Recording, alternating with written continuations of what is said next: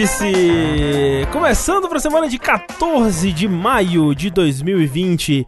Este que há 241 edições é o seu podcast sobre Assassin's Creed. Estamos aqui sempre falando sobre os jogos, os livros, os quadrinhos, os rentais e os itens para casa e para o lar e para a sua vida no dia a dia sobre Assassin's Creed. Já falamos o que? Da papete do Ezio, do copo, do copo do Assassin's Creed.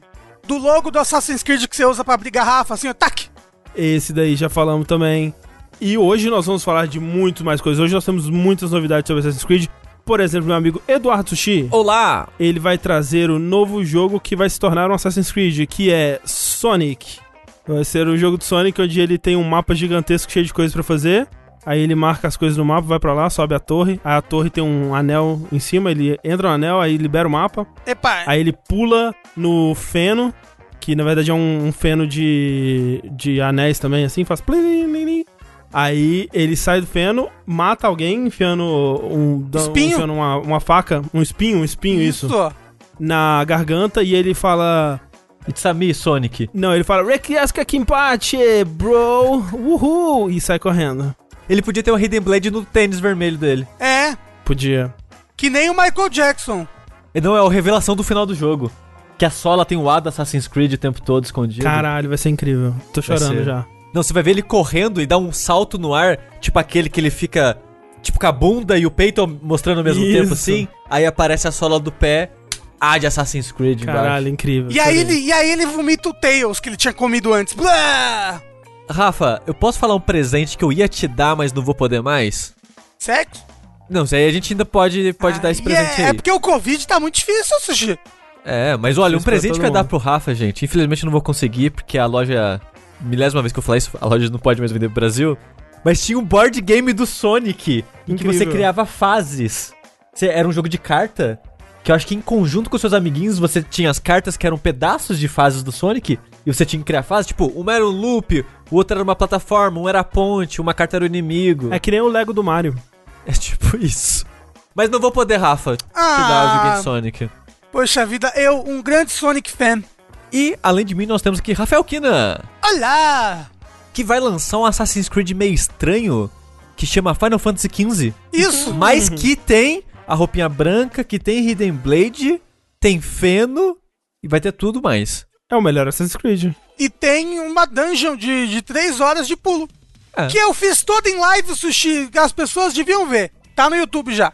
Foi muito Tá divertido, na verdade. Foi muito, muito. o muito Rafa já divertido. lançou Assassin's Creed pra Já? vocês verem. É, é. Ei, Porque eu usei a roupa do Assassin's Creed enquanto eu fazia essa dungeon. Incrível. Eu, eu, assim, eu só queria dizer que eu acho muito bizarra essa combinação de Final Fantasy e Assassin's Creed. Eu, não sei de onde que eles surgiram com isso, mas Velho, parabéns. Final Fantasy Cup Noodles, né? A gente tá aí já pra ser decepcionado. Mas quem veio aqui pra não decepcionar ninguém foi Tengumaru. Literalmente impossível. Tengumaru, que além de ser fã de Assassin's Creed, é um grande fã de história, a, a ciência de estudar a história do ser humano. E uma coisa que Tengu percebeu é que o Assassin's Creed, ele já se passou em várias eras, várias épocas. Perspicaz o Tengu, perspicaz. Desde o Egito, cruzadas, é, Revolução é, Francesa, tudo. Mas tem uma era que combina muito com Assassin's Creed e até hoje ela ainda não foi explorada. Que é a era do. param, pam, param, pam, pam, param, param, pam, param, pam, pam, param, param, pam, param, param, pam, pam, pam. Ha, ha, ha, Ronaldinho se- Eu, eu jurava que a piada do Rafa, a punchline, seria alguma coisa com Era o Chan. Não. Eu não. Eu não Ou tipo a compre- Cara, o música. Rafa a- tá em outro nível. Tipo o grupo Era, tá ligado? Da- Das, músicas tipo É. E, tá ligado? Enfim. É, não, é verdade, faz sentido, faz sentido. Por fim, o André Campos, também um grande fã do Assassin's Creed, já tomou vários tipos de líquidos no seu próprio copinho de Assassin's Creed. É verdade. E inspirado pelo veneno tóxico do que vem do, do canudo do copinho do Assassin's Creed, ele teve uma visão de um remake, na verdade é uma, é uma releitura em cima de Assassin's Creed, que é um, um Assassin's Creed de chocolate com pimenta. Na verdade, chocolate com pimenta, você vai se vingar Porra! das sua- dos seus inimigos é, entrando em fábrica de chocolate e alterando as receitas do- dos doces, sem ninguém te ver. Inclusive, vi uma grande discussão no Twitter esses dias se chocolate com pimenta era um Isekai ou não. Que? Qual que é o plot de Chocolate com Pimenta? É porque é, é meio que um universo alternativo, assim, sabe? Meio que um Brasil alternativo. Mas tem alguém lá. do nosso Brasil que vai pro Brasil deles? Não sei, às vezes ele tem lá e ele perdeu a memória. Eu não sei, eu nunca vi chocolate com pimenta, só quando era é, criança. Não me parece um Isekai. Eu acho que não É. é Isekai, não. Mas hoje em dia tudo é Isekai. Mas aí, ó, o que, que a gente vai fazer? Sonic é Isekai. O Ezio vai para o mundo do chocolate com pimenta. Uhum. Aí sim vai ser Isso. Isekai. É, E aí sim. ele vai criar a, a Ordem dos Assassinos lá. E tudo vai acontecer e se desenrolar e teremos um grande jogo. Um grande jogo também é o jogo da vida, Uhum. não é verdade? Esse que a gente joga dia após dia. E nele nós fazemos o Vértice, que é esse podcast que você está ouvindo aqui. Seja a versão ao vivo dele, né? Que temos aqui essas pessoas maravilhosas acompanhando com todo o calor humano aqui no chat no twitch.tv barra jogabilidade. Ou a versão em podcast, que você pode encontrar procurando por jogabilidade em qualquer aplicativo de podcast do mundo. Eu te desafio a encontrar um aplicativo de podcast que não o jogabilidade. É mentira, porque eu não testei em todos, talvez você ache. Mas se você achar, não me avise também, porque eu não quero saber. Mas eu acho que na maioria tem. E se você procurar no Spotify, no iTunes, no Pocket Cast, no Podcast Edge, no WeCast e todos os outros por jogabilidade, é possível que você encontre a gente. Talvez encontre outras coisas. Mas talvez vai encontrar a gente É, também. assim, é certeza que vai encontrar a jogabilidade de bunda. É isso. Isso. eu falar, certeza que Exatamente. você vai encontrar a jogabilidade da bunda. Mas, Exato. se não tiver gente, demérito do, do, do aplicativo aí. É, eles que estão perdendo, na Eles verdade. estão perdendo. Isso. Então você pode, né, é, acompanhar a gente pelos podcasts, que a gente tem muitos outros podcasts também que a gente não faz ao vivo, Uhum. como, por exemplo, o Fora da Caixinha Quente, o Dash. E você pode acompanhar todos eles através desses aplicativos. Entre para o mundo do podcast. O, o 2020 é o ano do podcast, ouvi dizer. E a gente tem também o DLC Cedilha. É verdade, porque olha só, tudo isso aqui que você está vendo, tudo que a luz toca é o nosso reino. E ele é proporcionado por pessoas como você, que vão lá semana após semana, mês após mês, e contribuem com valores a partir de um real por mês, né? A gente fica muito feliz com toda e qualquer contribuição, mas, como aquele incentivo, você pode participar dos nossos grupos secretos e ter acesso ao nosso podcast bônus e agradecimentos nos vídeos, nos podcasts contribuindo a partir de um valor X ali, né? Dos, tem os tiers que vão te dar recompensas adversas ali. E se você der o seu sub pra gente na, da, da Twitch, seja Twitch Prime ou, ou sub normal, você tem acesso ao grupo do Discord, onde tem também lá o nosso podcast bônus, que... O último episódio a gente falou sobre comidinha, Sushi. Isso é. Caralho, o último episódio, o André foi sacana pra caralho com o sushi, vocês precisam ver. Foi terrível. Eu, de noite, deitado, tava pensando nisso, caramba. Eu peguei o Sushi na pegadinha do rodeio. O André vingou o Rafa do Isso. vértice de 1 de abril. Foi basicamente isso. Porra, André, é nóis, velho. É nóis, O velho. André vingou o Rafa. Eu, eu fiquei meio triste também. Mas é. Eu, eu- sabe o que é engraçado? É. Eu não acho que não foi nada demais. Ah, Eu não foi engraçado. Não, é que é Não, uma- não, E- não e tô assim- dizendo que não foi engraçado. Eu tô dizendo que não foi ofensivo. É, mas é, é As pra pessoas, desper- a, dizer que vocês estão falando parece que o André me socou. Me espancou durante a mas- gravação. Mas tem tem que despertar a curiosidade das pessoas pra ouvir o Exato, talvez eu tenha socado o sushi durante a gravação. Você só vai saber se você contribuir e fizer parte dos nossos grupos do, do Discord e Facebook. Para tal, você pode acessar jogabilidade.de barra contribua e lá você vai poder escolher em qual plataforma você quer ajudar a gente, mas, né, como sempre, a gente agradece a todo mundo que ajuda, todo mundo que não pode ajudar, mas espalha a palavra, todo mundo que consome o que a gente produz e tá aqui sempre dando o, o seu calor humano, especialmente nesses tempos, né? Então, muito obrigado a todo mundo. E vamos lá para o vértice, a menos que a gente tenha mais alguma coisa pra dizer. Só reforçar que, é, independente de você contribuir ou não nas campanhas de jogabilidade, você pode comprar umas camisetas maneiras É verdade, né? Tem camiseta. no jogabilidade.de barra camisetas, como a que eu tô usando hoje. E hoje o Rafa também tá usando a camiseta do, do Nerd Studio. Param, pam, param, pam, pam, param. Vale dizer que no momento dessa gravação as camisetas estão em promoção, Olha só. assim como também os moletões. Moletães? Qual que é o plural de mo- moletões? Moletaços. Mole, moletãs, Uhum. né? Então, compra lá umas, umas peitas da hora. Vamos então para as notícias da quinzena, porque nós tivemos anúncios e eventos, né, acontecendo aí à torta e direito. Nós tivemos hoje um eventinho da Sony ali, que a gente acabou não cobrindo ao vivo, porque ia se tratar de um jogo que a gente já tá interessado, a gente já sabe o que esperar, a gente já meio que deu para ter uma noção boa sobre ele, que é o Ghost of Tsushima. Então a gente decidiu não reagir ao vivo, né, a ele, mas eu acabei acompanhando e né, ele foi mais do que a gente tava já sabendo sobre o que o jogo seria. Mostrou um pouquinho mais ali sobre mecânicas e os, os aspectos do jogo. Mostrou Estrutura, sobre a exploração, né, um mostrou pouquinho. sobre, é, sobre a exploração, sobre o combate, sobre a parte de stealth e tal, e, e alguns extras que o jogo vai ter de customização e é, opções, né, a mais ali. Você foi surpreendido por algo ou foi meio que você esperava mesmo? Uma coisa que me surpreendeu é que eles mostraram o combate, e o combate parece combate de Batman.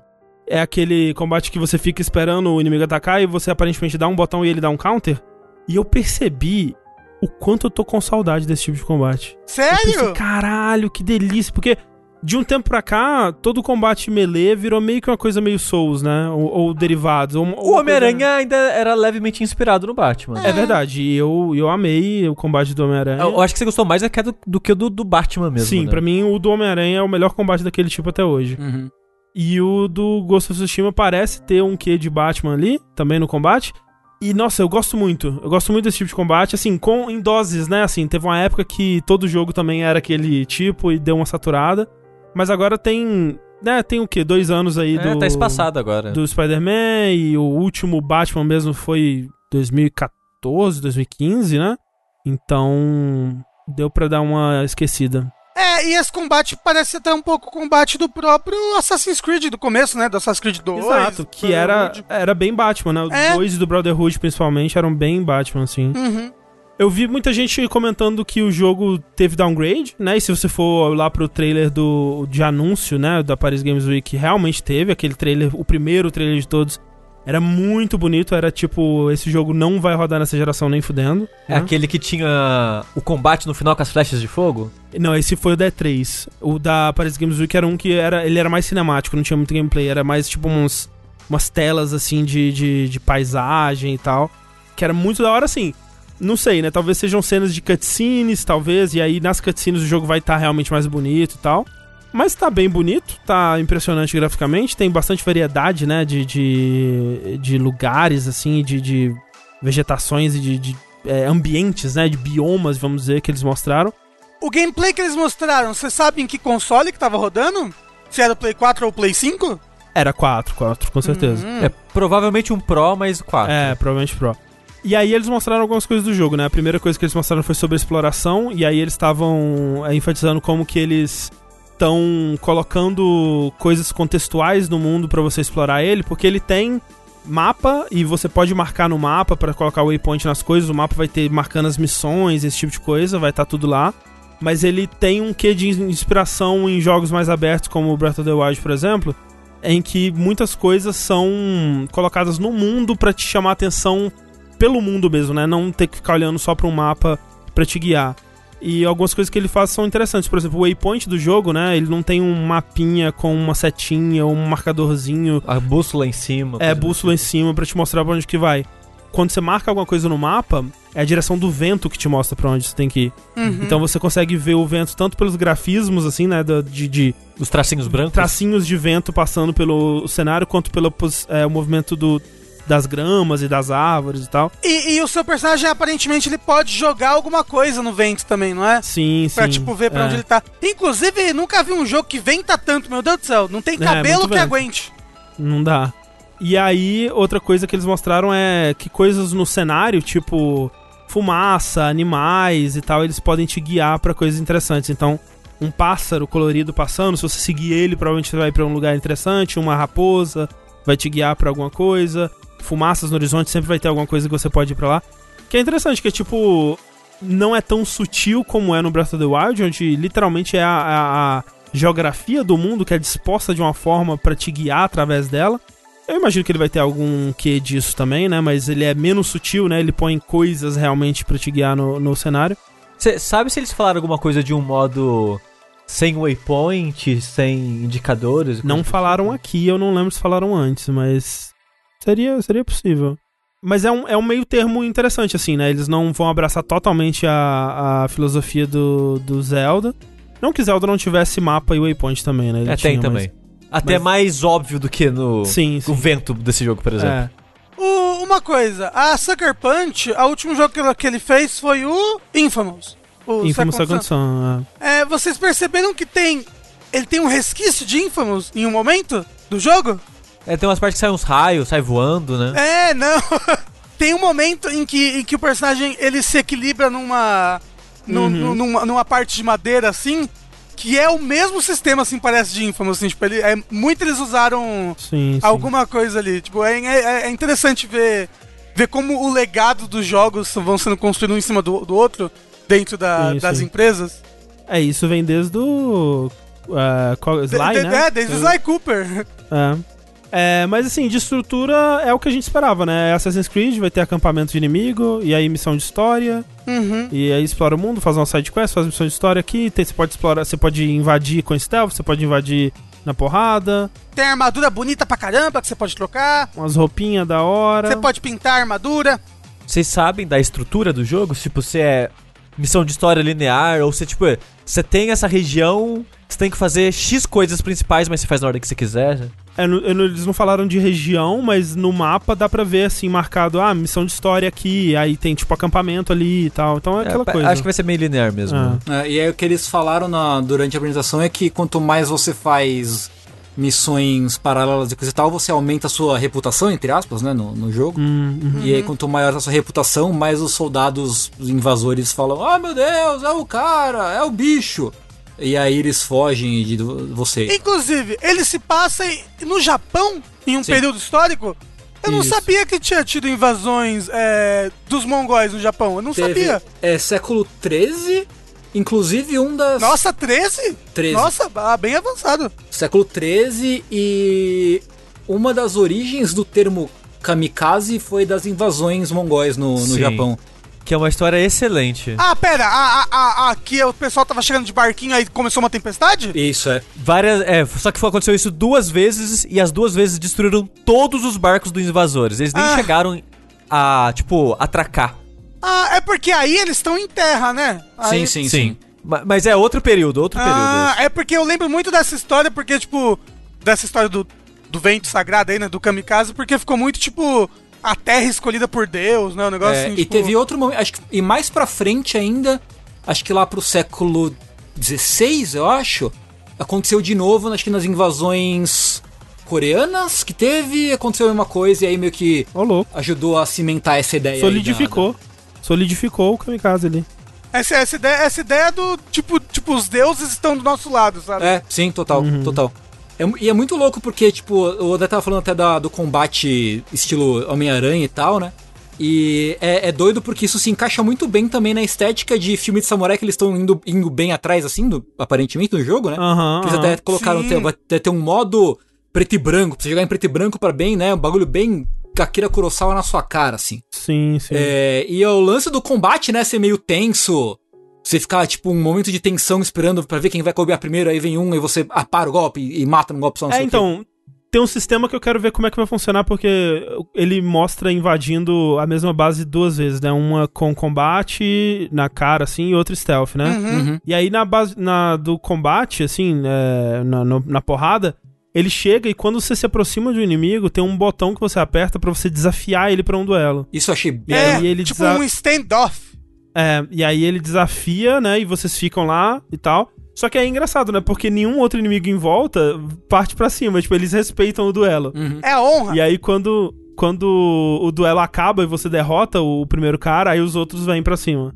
S- Seria legal se, tipo, eventualmente, se você tá com uma reputação alta, assim, você chega, ganha duelo e, tipo, a galera vai embora, assim, saca? Porque tem, É. tem muito disso em histórias, tipo, histórias mais romantizadas de, de, de evento histórico, assim, tal, do Japão e da China antiga também. De, tipo, ah, tá tendo uma guerra e aí, tipo, vem, vem alguém do exército e fala, ah, eu desafio, quem vem, quem é? Aham. Pica aham. pra vir me desafiar, e vem os caras Quem é o desafia. fodão, é. É, Não, então, seria legal se você tá com a reputação alta, você desafia, as pessoas saem correndo. é, A pessoa Ou treme isso. na base e vai embora. é. Sim.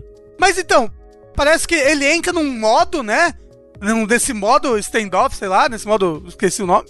E aí parece que você tem que reagir, você tem que apertar rápido. Eu não, eu não entendi direito, na verdade, É, então, a combate eu mecânica do, do duelo mesmo ficou, não ficou muito clara, né? Porque toda, toda vez que mostrou, ele usa aquela técnica do Yaijutsu, né? Que ele fica com a Uhum. lâmina embainhada e aí Aham. ele saca super rápido e já corta o cara. Uhum. Uhum. É, não sei se vai ter outras técnicas de duelo, se essa é a única opção, como é que vai ser isso, mas é interessante. E eu acho legal, assim, porque é, a gente, o que a gente tem de jogo de, de samurai, assim, de ninja samurai, costuma ser feito pelos próprios desenvolvedores japoneses, né? A gente não tem, pelo menos em memória recente, um jogo de grande escala feito por um estúdio ocidental e eu, eu assim, acho interessante ver uma interpretação assim como eu, eu gostei do que o, o Japão trouxe para a fantasia medieval no, Uhum. num Souls ou coisa do tipo outros jogos. Eu, eu tô curioso pra ver como que vai ser isso, é, Uhum. como que isso vai ser feito aqui, porque eles parecem estar sendo bastante cuidadosos, né? Ele vai ter a, a faixa com dublagem em japonês, Sim.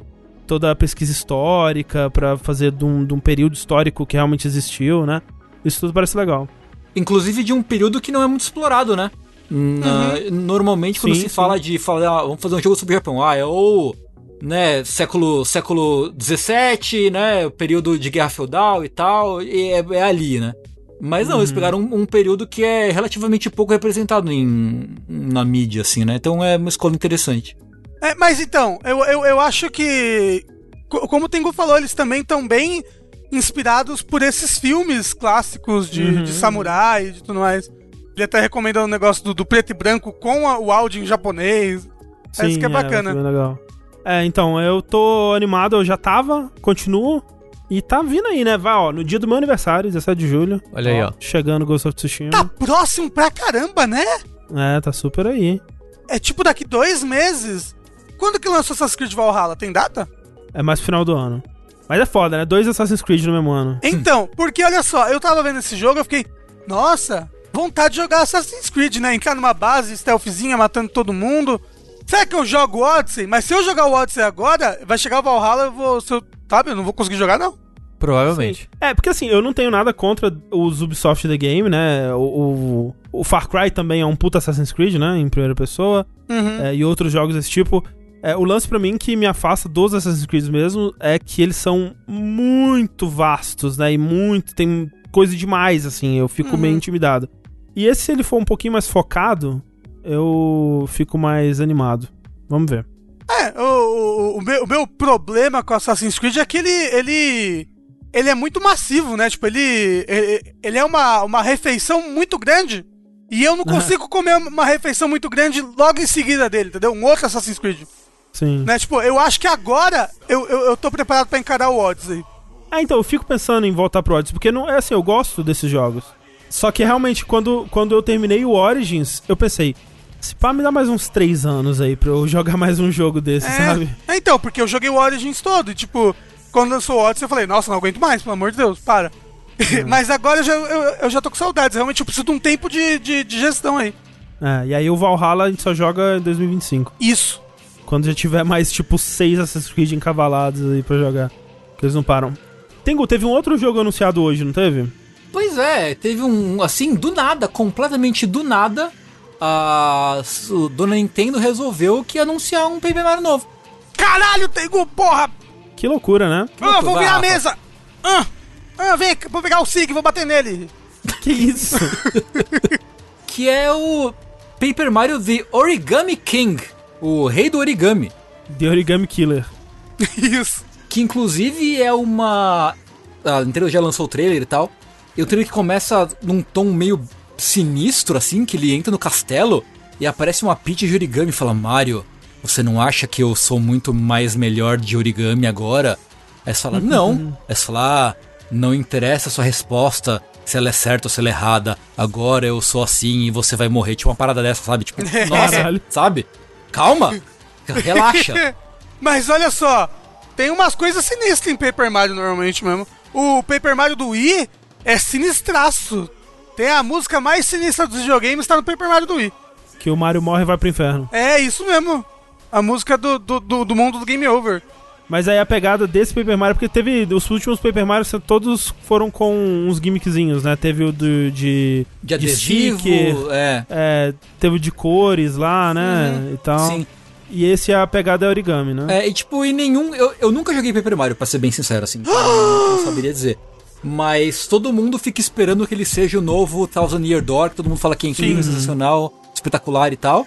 E obviamente não dá pra saber se esse vai ser tão bom quanto, mas tá aí, né? Mario e seus amigos, a versão tradicional de desenho 2D contra inimigos que são origamizinhos muito simpáticos, na verdade. Tipo, um papelzinho bem, bem bonitinho, assim. Eu tô surpreso que um jogo japonês que tem o tema de papel não fez nada de origami até agora. Pois é, impressionante, Pois é. né? Ah. Pois é. Depois de origami é o que? Vai ser pátina? Não, pátina não é papel. O que, É. que pode ser? Qual outra técnica de Vai papel que ainda não, não, vai foi ser fichário. Aviãozinho de papel. Porra, Paper Mario é aviãozinho de papel. Anota aí, Mas gente. é Papercraft já vai ter o avião. Ah, é, né? No Talvez. trailer mostra. O Mario, ele já vira aviãozinho de papel desde o Paper Mario 2. Caralho, Paper Mario Xerox, copiadora. Aí tem várias coisas com Isso. tira Xerox. Vai ser da hora. Isso. Matricial. Papel de trouxa. Uma coisa que, o que o pessoal tem com o Paper Mario é que o Paper Mario 1 e o 2, eles têm um sistema de batalha bem bacana, que o pessoal gosta muito, que é muito legal mesmo. O Paper Mario 3, que é o do Wii, ele já não tem sistema de batalha, né? Ele é tipo action. Aí o Paper Mario o 4 e o 5, que é o, o Stickers e o, e o Colors, eles também têm sistema de batalha louco, o Stickers é uma bosta. E aí o pe- pessoal tá sentindo muitas saudades. E esse sistema de batalha que tem agora, ele é bem diferente de tudo, de novo. Mas ele me pareceu um pouquinho mais o sistema de batalha clássico. É porque tinha rolado esse rumor, né? De que tava sendo desenvolvido o novo Paper Mario, que essa, dessa vez vai ser o retorno ao Thousand Year Door que os fãs querem e tal. Uhum. Mas parece que isso é uma loucura de novo, né? Vo- Não, então, vocês viram mais ou menos como é que ele funciona? Não. É, você luta numa arena em que o Mario fica no meio da arena e os inimigos ficam ao redor da arena, como se fossem anéis que rodeiam a arena, sabe? Hum, Como se fosse uma cebola, sabe? Vista de cima cortada, assim? tem camadas, não cebola. Isso, mas, mas. E aí você pode rodar esses anéis pra alinhar os inimigos de maneira diferente ao seu redor. Porque o- o- os outros Paper Marios, eles eram. Eles não tinham muito esse negócio de você usar o eixo Z, né? Principalmente em batalha. E esse daí é bem isso. Você alinha os inimigos ao seu redor nesses ângulos, e aí você consegue fazer combos com linhas de inimigos diferentes. Pelo pouco que mostraram do combate. E esses combos estavam parecendo bem coisa do, do Thousand Year Doors, assim. tipo, então, tipo, talvez ele, ele misture essa coisa nova com o combate mais antigo e tudo mais. E, e- e até, tipo, um, um- um combate que mostrou, tinha uma arena com pessoas torcendo ao redor. Que é bem o do Thousand Years Door. Todo combate se passa num teatro. E aí vo- você tem, você tem uma plateia sempre te assistindo. E aí tem várias vezes que o combate e a plateia começam a se interagir, tipo, no meio, tipo, o monstro co- come a plateia e recupera o HP, a plateia Sei. torce pra você e enche seu MP. Então talvez tenha alguma coisa disso de novo. E o curioso é que ele lança no mesmo dia do Ghost of Tsushima, fica aí. Qual que você prefere ganhar de aniversário? Qual que você prefere, André? Paper Mario, Origami Eu King prefiro o Ghost Mario, of Tsushima. obviamente. Né? Isso. Mas é, Eu nunca joguei nenhum Paper Mario. Quem sabe eu jogo dessa vez. eu só joguei o do 64. Era bem legal. Indo para notícias que não são tão legais assim, nós vamos entrar agora no nosso bloco das coronotícias, né? Afinal de contas, as coisas continuam acontecendo, as coisas continuam sendo canceladas, adiadas, empurradas para trás e outras nem tanto. Mas vamos começar falando de um evento que a gente já tava com a perspectiva de que ele tava para ser cancelado, embora tinha dito há pouco tempo atrás que não, tá tudo certo, gente, vai rolar sim, hahaha. É, nossos, nosso público-alvo nem é o gamer que é o, o ser humano mais sujo do, do planeta. Mas o que que rolou, Tengu? Pois é, a gente tava falando já algumas semanas sobre o Evo, né? Que é aquela série de torneios de jogos de luta bem tradicional e como eles estavam meio que fazendo rodeios pra tentar não dizer que ia cancelar, mas que vamos ver isso aí e tudo mais. É, finalmente, agora no começo de maio, eles anunciaram, bateram um martelo e falaram: não, a gente vai cancelar o Evo, então não vai ter Evo na sua forma tradicional. O Evo ele aconteceria em agosto, né? Entre o fim de julho e agosto, e o começo de agosto, no, no fim de semana ali do fim de julho. E ele foi substituído, na verdade, né? Ele foi substituído por Hum. um grande. Uma grande série de eventos online com um line-up diferente do que, do que anunciaram originalmente, né? Porque originalmente ele teria nove jogos, incluindo aí todo mundo tava muito feliz porque ia entrar o Marvel vs Capcom 2, né? Um, um jogo legado, Sim, sim. por assim dizer. Tava É. todo mundo muito contente e tal. Ia ser um torneio que ia ser metade de pessoas convidadas, metade de vagas abertas e tal. Então ia ser uma celebração de, de aniversário do, do Marvel, assim, ia ser bem maneiro. Mas, né? Como no ano de 2020 é impossível adquirir uma cópia de Marvel vs Capcom 2, ainda mais uma que dá pra jogar online, Não. Meio que com essa mudança no Evo não vai dar, não vai dar mais pra jogar. Por quê? O Evo agora ele vai ser só online. Vai ser um evento online dividido em cinco finais de semana, cada um com um jogo. E aí o que, que eles fizeram? Que é uma coisa bem curiosa. Todos os jogos que foram anunciados originalmente, com exceção do Marvel vs Capcom 2 e com a outra notabilíssima exceção de Smash Bros Ultimate, Uhum. todos os jogos, né, que tinha antes, que era o Street Fighter V, o Tekken 7, uh, Under Night, Soul Calibur, Samurai, o Gran Blue, acho que tô esquecendo algum. Provavelmente Dragon Ball? algum. Dragon Ball, Dragon Ball. Eles vão ser representados em formas de eventos especiais e torneios especiais e apresentações. com as- Basicamente, eles vão pegar esses jogos e fazer torneios entre jogadores convidados, só. É, for É, fun. tipo, é, exato, vai ser tipo exibições, Mas né? Uma exibição. Basicamente isso Isso. né? Mas aí você fala, ué, eu entendo, entendo o Marvel não ter mais. Mas por que os outros jogos, né? Primeiro porque o grande problema desses jogos da lineup original do Evo é que todos os netcodes deles são uma bosta. Então assim, simplesmente não ia dar certo, não ia, zero certo, fazer um bagulho online na escala de um evento que é o Evo, que envolve gente de todo mundo, então por isso que eles decidiram fazer um bagulho mais restrito. Mas aí se você pergunta de novo, mas pô, o Smash não dá? Daria fazer Smash, não daria? Rapaz, vai tentar jogar Smash online e depois volta e responde sua própria pergunta. É, imagina um jogo com online tão ruim que não deu nem pra fazer um, um Invitational assim. Pois primeiro é. que ia, todo mundo ia ter que comprar o adaptador pra ligar cabo, né? Porque, Começando porra, por aí, que já é um bagulho que é beijo do chefe, assim já. Porque assim, né? Pra quem não sabe, o Switch ele só, é, é, o- né? Da caixa assim, ele é só Wi-Fi, né? Pra você plugar um cabo Ethernet ali, você é, precisa de um adaptador. Que é o mesmo adaptador o- desde o Wii. Você pode. É, o- porque o Wii não tinha, o Wii U não tinha, agora o Switch não tem. Pra que, né? Por que não continuar cometendo os mesmos erros? É, é. Pois é. É, mas aí o Evo ainda assim vai ter o torneio normal, porém com um lineup alternativo de quatro jogos, Hum. que foi assim incrível.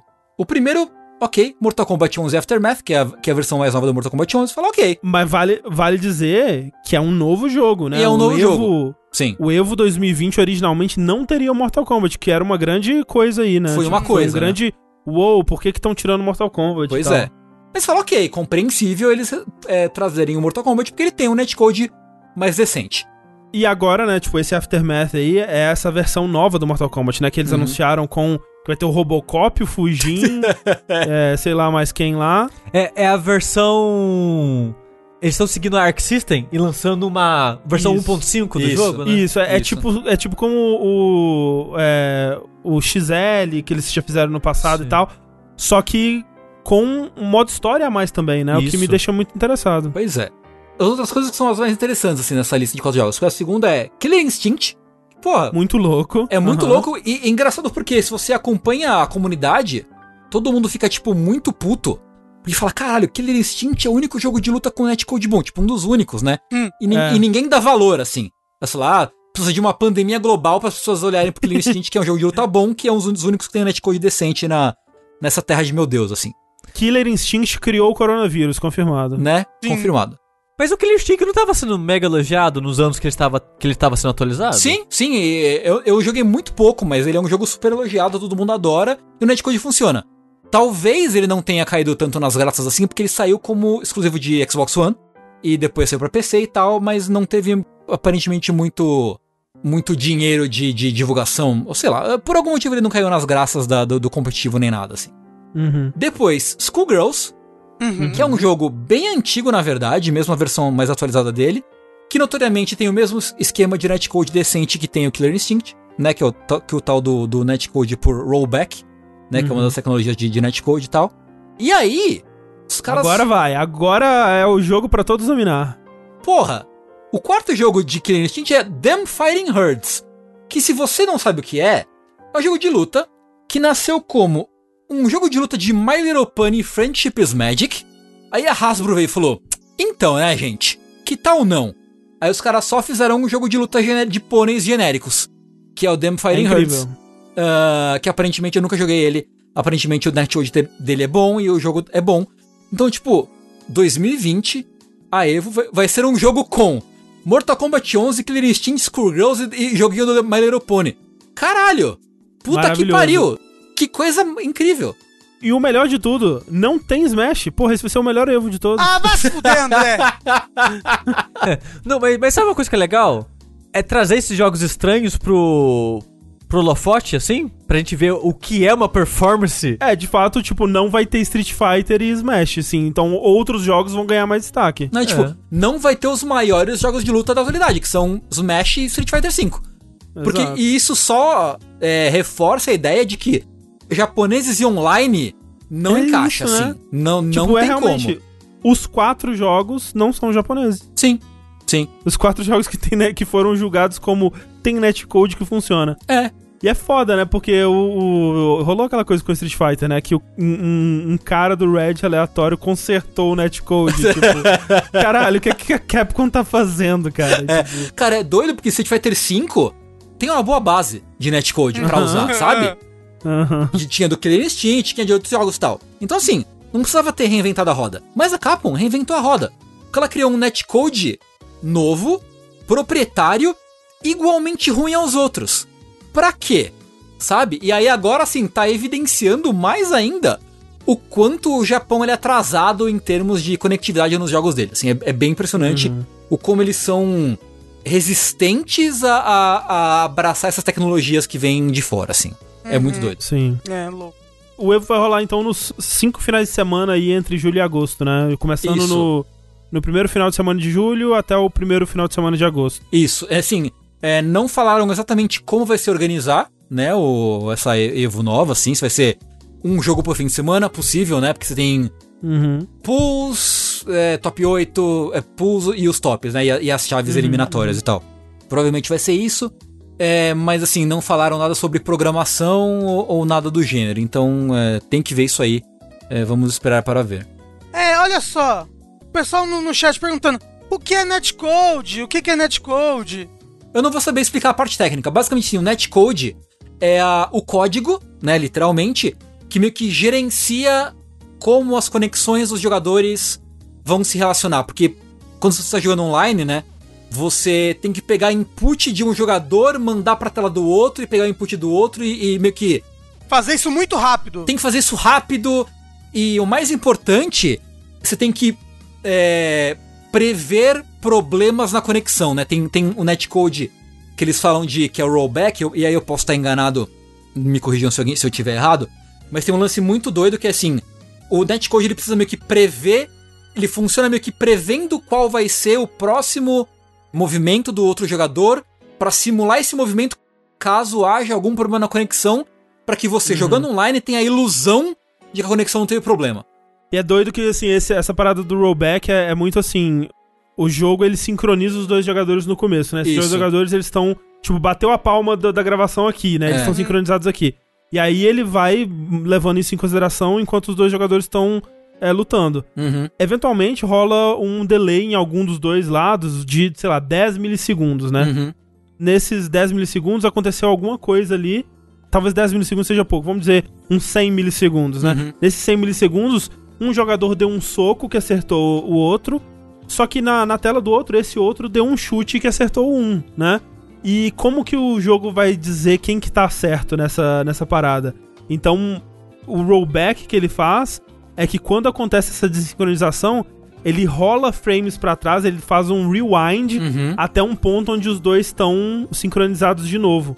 E aí continua a partir dali. É muito doido essa tecnologia. E às vezes quando o lag tá muito grande, você consegue até ver isso acontecendo na tela, né? Tipo, dá uma voltadinha assim. Tipo opa, fita voltou. rebobinando assim, né? Exato, é. Por outro lado, né, em contrapartida, o que o Japão costuma usar é o que eles chamam de delay base, né? Baseado em delay. Que eles só, tipo. Se. Eu posso estar enganado de novo, mas é meio que tipo, se tá com algum problema, ele tipo, opa, vamos segurar. Segura. Uhum, Vamos, vamos parar tudo. E isso não resolve o problema, mas é muito mais irritante porque o, o, o netcode não tenta compensar o problema. Ele só tipo, opa, segura e vamos ver o que, que vai acontecer aí. Aham, É-. É, pior, né? Acaba sendo O pior. Smash, ele usa uma tecnologia muito bacana, que é assim. Ele trava o jogo por uns 20 segundos assim, você fica olhando. E aí depois você começa a jogar em câmera lenta, assim, tipo, é louco, é louco, é Ah, muito louco. legal. Aí você aperta o botão e você vê a resposta só 5 segundos depois. Vê tipo um xadrez, sabe, o jogo. É, bem É legal. um jogo em turno, né? É, é. Vira um RPG por turno, é maravilhoso. Legal. É bem incrível, bem incrível. Mas é isso, Evo. Quem também vai esperar pra ver é a The International, né? Exatamente, porque só agora tá caindo a ficha em várias empresas que, tipo, é, acho que não vai poder, né, gente? Que eu acho que muito tava, tipo, igual a BGS tá no Brasil. Vamos esperar até o dia a gente pode. O brasileiro não desiste nunca, assistir. o brasileiro é esse povo bonito, esse povo maroto, esse povo Uh! moleque. Quando já for tarde, a gente cancela. Isso. Aí a gente vai listar né, alguma- alguns cancelamentos aqui. Um deles é o The International. Que é, pra quem não sabe, o, o grande campeonato, o, principal campeonato né, de Dotinha 2. Uhum. Que esse ano ia acontecer em Estocolmo. E agora estou como? eu que eu que treinei pra participar do The International durante um Então, ano.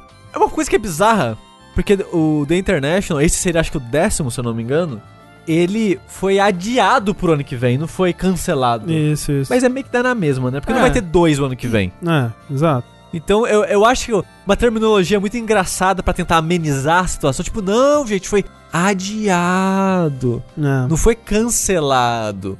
Mas é basicamente isso, né? O, o evento ia acontecer esse ano em Estocolmo. Não vai mais. Ainda vai rolar o Battle Pass, que é uma parada que acontece durante o campeonato, né? Que o Battle Pass é uma parada que os jogadores de Dota na sua casa aí, você pode participar, comprar esse pacote de Battle Pass. Tem um livrinho. Tem um livrinho, eu acho que tem algumas roupas, tem algumas coisas customizáveis é, exclusivas desse período.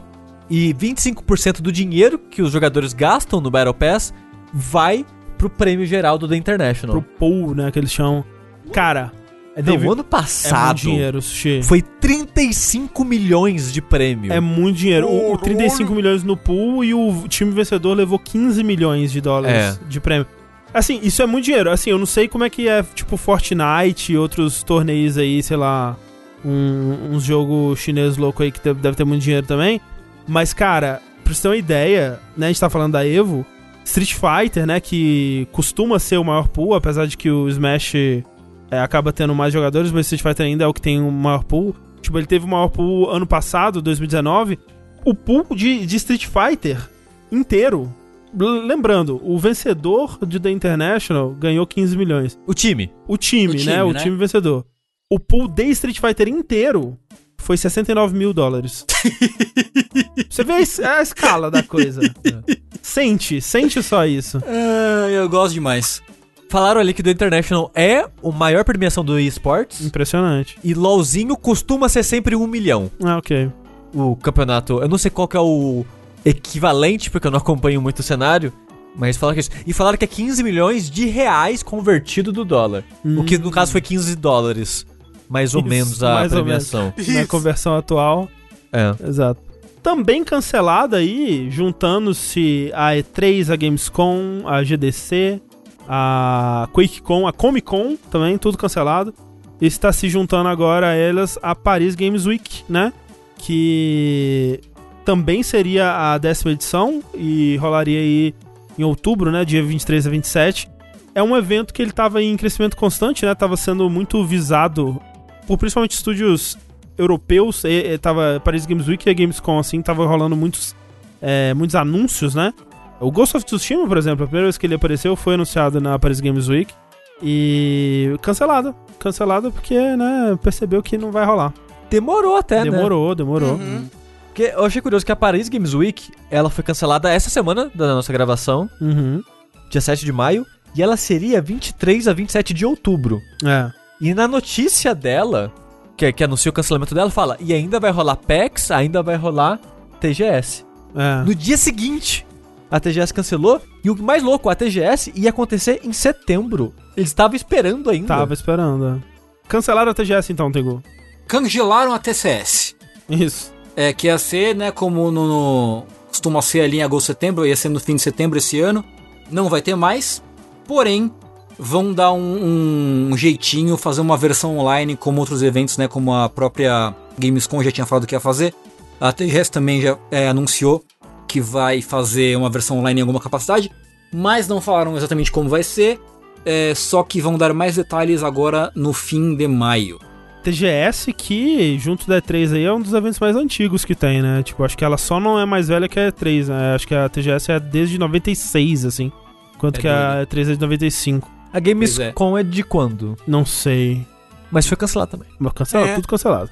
Mas nós temos alguns, é, alguns eventos, como o Sushi disse, que estão ali firme e forte. Né? A gente tem a BGS, grande BGS aí, acredito nos seus sonhos. Brasil vencerá. O Hexa vai vir na BGS, ouvi dizer. Não compre ingresso da BGS, tá, gente? Pelo amor de Deus. E além da, da BGS, nós temos aí a PAX West, como o Sushi falou, que vai rolar teoricamente em setembro ainda. E a BlizzCon. A BlizzCon é outra que ainda não cancelou. Eles estão pra rolar em novembro, né? A última declaração deles foi em abril e ainda não cancelaram. Novembro ainda dá tempo. É parada que tinha evento que era em setembro e ainda tava falando que ia ter. É, vamos ver isso aí. Mas então, André, um evento que não foi cancelado e na verdade é até mais próximo do que todos esses daí que você falou é o China Joy, que é o maior evento de games da China atualmente. Uhum. né? É um evento que ele vai acontecer, teoricamente. Né? Porque ainda pode ser cancelado, nunca sabe. Teoricamente, dia 31 de, entre 31 de julho e 3 de agosto. E o evento falou que não vai cancelado, nem vai adotar formato digital, mesmo com a pandemia de coronavírus. O evento diz que vai é, testar a temperatura das pessoas na porta. Isso. Testar a temperatura e vai ter aquela parada do, da identificação do, do governo, né? Onde eles, eles sabem por onde você passou, com quem você esteve, Uhum. pra detectar a probabilidade de você ter.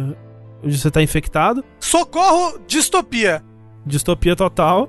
Mas com isso eles acham que vai ser suficiente pra garantir que eles vão identificar se alguém infectado vai estar lá. Outras coisas que eles disseram que eles vão tomar, outras medidas, é que o, o evento vai ser projetado para as pessoas não ficarem tão próximas, né? Filas e tal é, vão ser evitadas e, e vai ser projetado todo pra isso. O- eu tô vendo aqui que o evento recebeu mais de 300 mil visitantes na edição do ano passado. Uhum. Como que você faz pra 300 mil pessoas não não estarem próximas do? Não, não, não que Talvez seja ao eles vendam tempo, né, mas- menos. É, talvez eles vendam menos ingressos, talvez eles permitam menos pessoas por vez dentro do evento, não sei. Cara, imagine uma Comic Cat esse É, ano. eu imagino também que vai ter menos interesse de pessoas. né? Acho que o pessoal vai estar meio cagado também. Mas de assim, né? Você acha que o governo chinês vai permitir isso acontecer? Tiveram casos novos na China recentemente, sabe? Sim, sim. De, de É. Covid. Talvez chegue próximo e o governo fala, melhor não. A gente É nunca já sabe. tá super próximo, né? E eles ainda estão falando com certeza, já estão até falando das medidas. Então eu imagino que deva ter já uma aprovação, um acordo aí rolando. Porque, realmente, apesar de que. Apesar de tudo, né? Na China é o lugar onde as coisas meio que estão num, num, é, tão num ar de, de, de estarem mais estáveis e com essas medidas eles sentem pelo menos que tem algum controle. Pode ser que seja o novo foco aí do coronavírus 2.0, que vai Uhum. voltar com tudo e aí fudeu mesmo, né? Mas é, o pessoal tá falando que Comic Cat foi cancelado, felizmente. É, felizmente, porque aquela história de chover suor na Comic É. imagine suor de corona. louco. Mas, com tantos cancelamentos de eventos presenciais acontecendo, algumas empresas estão recorrendo a eventos não presenciais, ou seja, eventos online. É verdade. Olha só. Pro consumidor, muitos desses eventos eu acho que no final vai ser mais interessante, mais lucrativo do que a maneira que a E3 fazia anti- antigamente. Mas eu acho que é menos impactante. É muito, tá muito disperso as coisas. É, então tá disperso, né? O problema é, É. esse. E eu acho que é, a gente tem que entender isso também, né?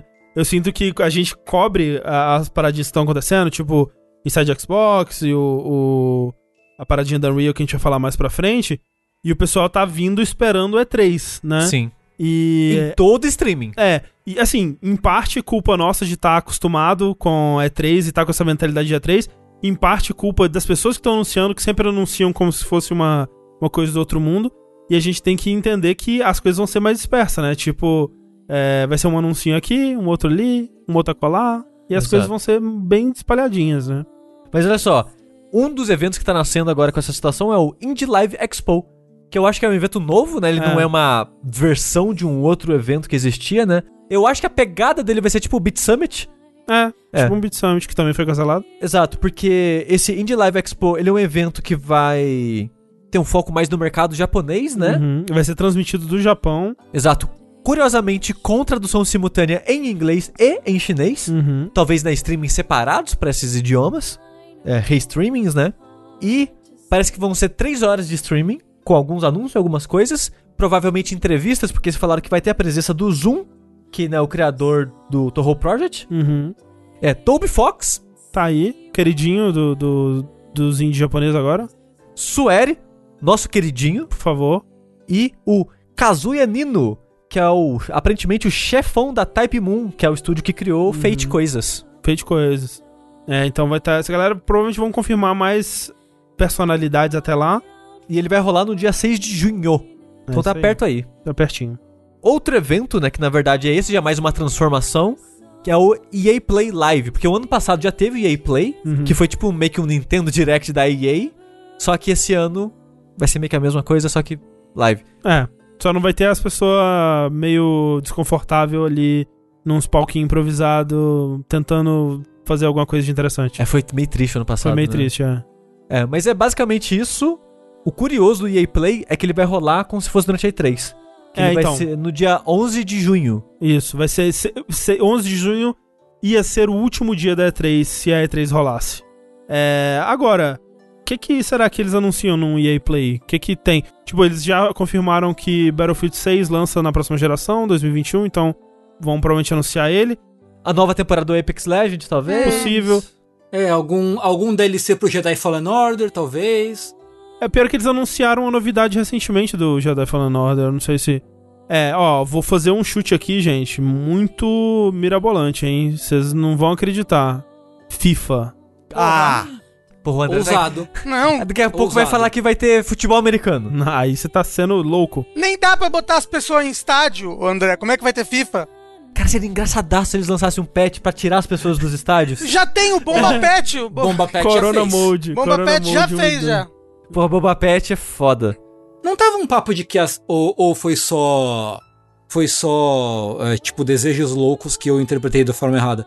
Tava um papo que é, talvez rolasse é, um remaster da, de Mass Effect ou algo. Tá esse assim. papo rolando aí também, tá? Tá, Tá, né? bem, Tá. tá bem sendo. Seria um bom momento deles anunciarem, tá próximo, né? Outra Uhum. coisa que eles podiam anunciar é o, o- a nova versão de Anthem, né? O renascimento de Anthem. É possível. Verdade, né? É. Tem isso. E, e quem sabe alguma coisa do Dragon Age 4, né? Não sei como é que Justamente. tá atualmente. Pois é. Que foi só aquele, aquele teaser que foi numa E3 passada e nunca Uhum. mais, né? né?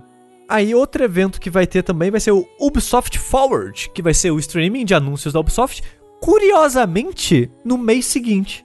Exato. Quase um mês exatamente. É, porque é isso 12 no- de julho. É. Então, lá diz eles que eles vão anunciar os grandes né, lançamentos aí do próximo ano da Ubisoft e provavelmente falar dos jogos adiados, né? Que adiaram vários. É sim, vamos falar de. são to- todos os jogos da Ubisoft foram adiados, né? O É. Watch Dogs foi adiado, aquele Rainbow Six Mo Quarant- Gods and Monsters. Quarantine foi adiado. É, é Gods and Monsters, o. É, o Assassin's Creed eles vão falar também. Provavelmente alguma coisa, algumas novidades aí também, vamos ver. Mas como você pode ver, espaçado, né? Um É. mês de diferença. É, o EA Play que a gente teria num dia e o Ubisoft que a gente teria no outro, agora é um em meses de- Tipo, separados. A gente vai falar mais desse evento depois, contextualizar ele melhor, mas no mesmo dia da EA vai ter um streaming da CD Projekt Red, Uhum. falando mais sobre o Cyberpunk. Mas eu acho que esses são os únicos que é tipo Que no próximo, dia, é, no né? mesmo dia e tal. Sim, sim. Um outro evento que a gente teve recentemente aí foi o Inside Xbox Gameplay, né? Com esse nome super sugestivo que acabou decepcionando todos nós.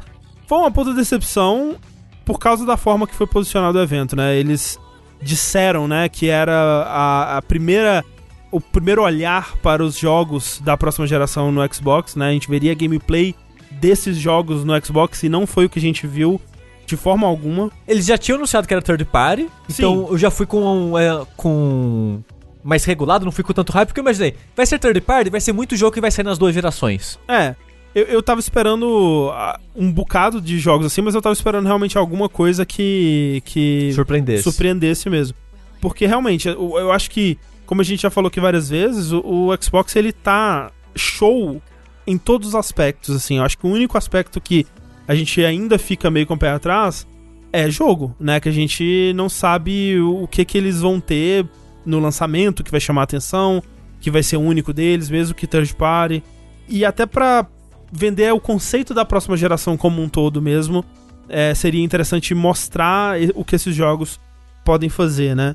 E foi assim que eles venderam, né? Vem aqui pra você vai ver pela primeira vez esses jogos da próxima geração rodando. Vai ver gameplay deles, né? Vai ver o futuro.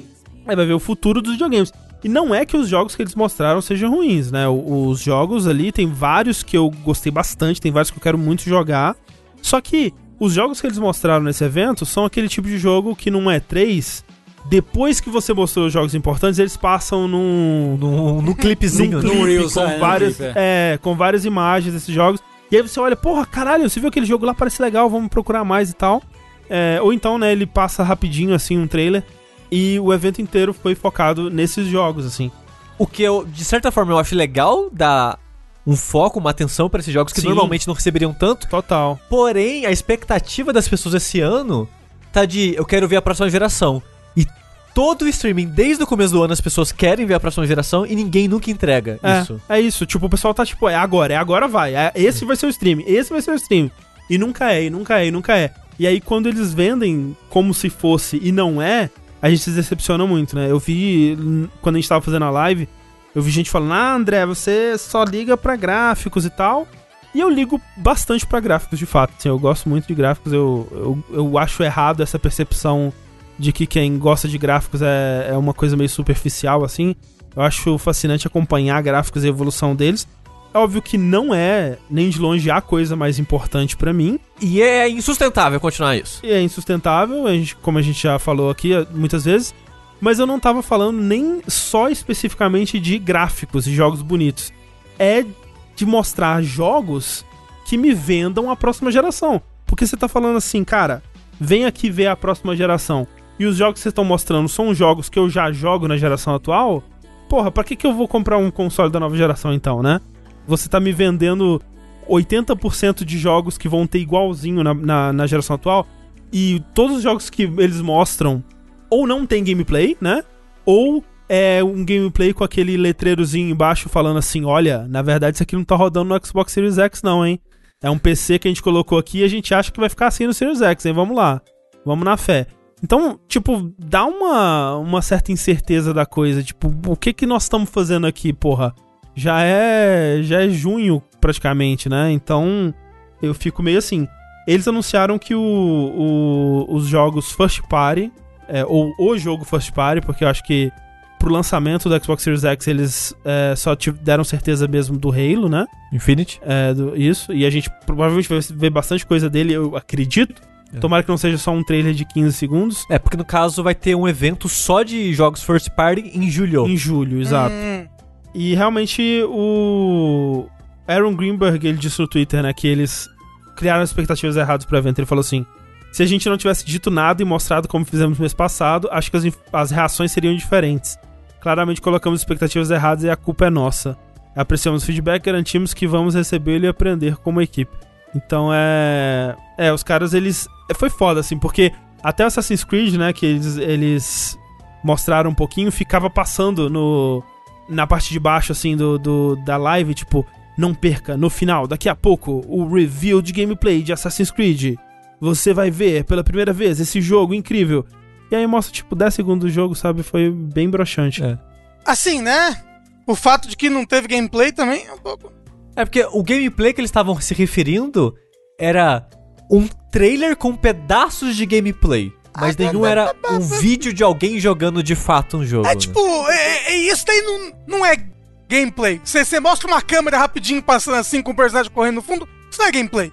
Sim, e teve gameplay, assim, quando eu falo, quando eu penso gameplay, eu nem penso necessariamente, ah, um, um, um daqueles que rolava na E3 do, da pessoa senta lá e joga 10 minutos do jogo, que a gente sabe que, né, não dá pra fazer muitos desses seguidos é, também, mas é. Trailers que te deem uma noção de como é aquele jogo, do que, que você vai fazer naquele jogo. E tiveram alguns trailers assim, nesse. É, nesse Inside Xbox. Por exemplo, aquele Bright Memory Infinite, né? É, Eu acho que foi o mais próximo disso, de um trechinho de dois minutos ali do jogo de alguém jogando. Isso. Que é, é um, é um jogo que é, é bem curioso, porque ele já tem ele no, no Steam, né? Em Early Access, se não me engano. Isso. E vai lançar essa versão mais definitiva dele pro Xbox Series X. E ele é um jogo feito por um único desenvolvedor, né? Sim. Uhum. É bem impressionante, assim, é bem É. assustador. Eu lembro de já ter visto o gameplay desse jogo há uns anos atrás e, tipo, como. Nossa, um jogo indie que veio do nada e é tipo, sei lá, 5 dólares, mas só tem tipo 20 minutos de jogo. É, O jogo parecia um conceito, né? E o conceito parecia muito bom. Sim. Aparentemente agora ele virou um jogo completo. Será? Espero que maior do que 20 minutos. É, eu acho que agora ele tá tendo a ajuda de outros estúdios pra fazer algumas coisas É. também e tal. É, e parece bem legal. É, parece um jogo da hora, tipo, misturando melee com tiro e tem carro, parece bem louco, É. assim. Parece. Parece aquele jogo de Wii. Lembra? Que tinha esse mesmo conceito Era de, o. de samurai Era com o. tiro. Sim, como é que chama? Ah, o Red Steel? É. É, isso aí. É sobre Red Steel. O que, que chamou atenção pra vocês aí no, do- dos jogos que foram mostrados? Pra mim, eu acho que o que mais me chamou atenção é aquele The Medium, Uhum. Uhum. que é o novo jogo do Blooper Team, que é o pessoal que fez aí o Laser of Fear 1 e 2, fez o jogo do Bruce de Blair ano passado, que fez também o Observer, que é um jogo que eu gosto bastante. E dessa vez eles vão sair da vibe em primeira pessoa pra um jogo em terceira muito inspirado em Silent Hill, É, com trilha do Akira Yamaoka. isso que é mais doido. É, e em entrevistas depois ele até comentaram que esse jogo só é possível na próxima geração porque eles querem usar o SSD, porque o jogo ele vai ter meio que essa ideia de Silent Hill de dois mundos, e você vai transitar entre os dois em tempo real, tipo, uau, na sua frente assim. E eles falam que o SSD é importante por causa dos assets e velocidade de carregar, essas coisas todas. Sim, sim. Mas é outro, é outro que não, não mostrou, né? Pra um evento que tava vendendo que seria gameplay, não teve gameplay, né? Não, ele tem tipo segundos de gameplay, mas não é gameplay. É. Mas tematicamente, assim, visualmente, ele parece bem interessante. E sonoramente. É, pra mim acho que foi mais o The Medium mesmo. Um pouco o jogo da, da navinha. Pareceu bacana. O Que eu- Chorus, que eu né? esqueci o nome. Isso. O da navinha. Qual que era? Chorus. Chorus. É, Chorus. Pareceu legal, que eu gosto de jogo de navinha. Sim. E um pouco Scarlet Nexus, né? Porque anime, anime é aquela coisa. Tipo, parece Uhum. um jogo divertido de, de ação, estilo anime. A gente até achou que era, é, ia ser Code vem. Code Vein, né? A gente até achou Vein que ia ser 2. outro Code Vein, de repente. Que é do Bandai Namco, né? Uma cara de anime, um combate meio. Só que ele, ele enquanto o Code Vein ele era muito Souls, esse parece uma coisa mais Platinum, assim, né? É, É. sim, sim. Então assim, tô pelo menos interessado pra ver o que que vão fazer com esse jogo, quem que tá fazendo de fato e tal. Uhum. É, eu vou te falar que o, o que mais achei interessante foi o. Por incrível que pareça, eu fiquei com vontade de jogar aquele jogo do, do carro na lama, o Dirty. Que, que eu, eu gostava do que eu tinha no. Eu, eu tinha o Dirty do 360. Mas você sabe, por que, que eles colocaram aquela porra daquele jogo? Na, na- da desgraça da, da parada de, de Xbox Series X? Sabe? Puxei. O jogo parece um jogo de PC atual, ele nem parece super bonito pra um jogo de PC atual. Ainda se mostrasse, tipo, a física da lama, grudando É. no pneu e voando e não sei o que. Mas é porque, tipo, tanto faz, né, na verdade. né? Mas André, mostraram Vampire Bloodlines nesse verdade. evento. Que É. não é um jogo que tá im- impressionante visualmente. Não. E assim, as pessoas estão perguntando no chat porque eu gosto muito do primeiro Bloodlines. E assim, eu tô zero expectativa pra esse jogo. Eu acho que ele não vai ser bom. É, eu também não tô muito, não. Aquele Call of the Sea eu achei bacana, assim, o visual. Ele- achei, ele- É. achei que, ele, que ele tem, um- é, tem, tem potencial. Tem potencial, ele tem uma premissa interessante, mas também é outro jogo que, né, você mostrou só cenas assim, não, não mostra o que, que você faz no jogo. E, e um outro jogo que eu acho que o conceito dele é irado pra caralho, mas, tipo, quero jogo é o aquele Scorn lá. Scorn, sim. Mas o Scorn é só um trailer em CG, né? Então, é. é Assim, Cadê jogo? Cadê jogo? se for gameplay, tá muito bonito. É.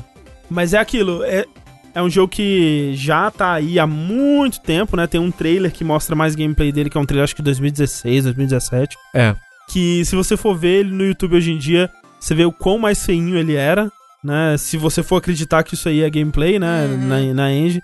Acho que o pessoal do, do Digital Foundry deu uma olhadinha e eles falaram que tem potencial de ser gameplay. E eu acho que, tirando o The Medium, o Scorn é o que eu tô mais interessado. Eu não sei o que o jogo vai ser. O trailer de gameplay deles não me deu o que, que vai ser esse jogo, né, ainda.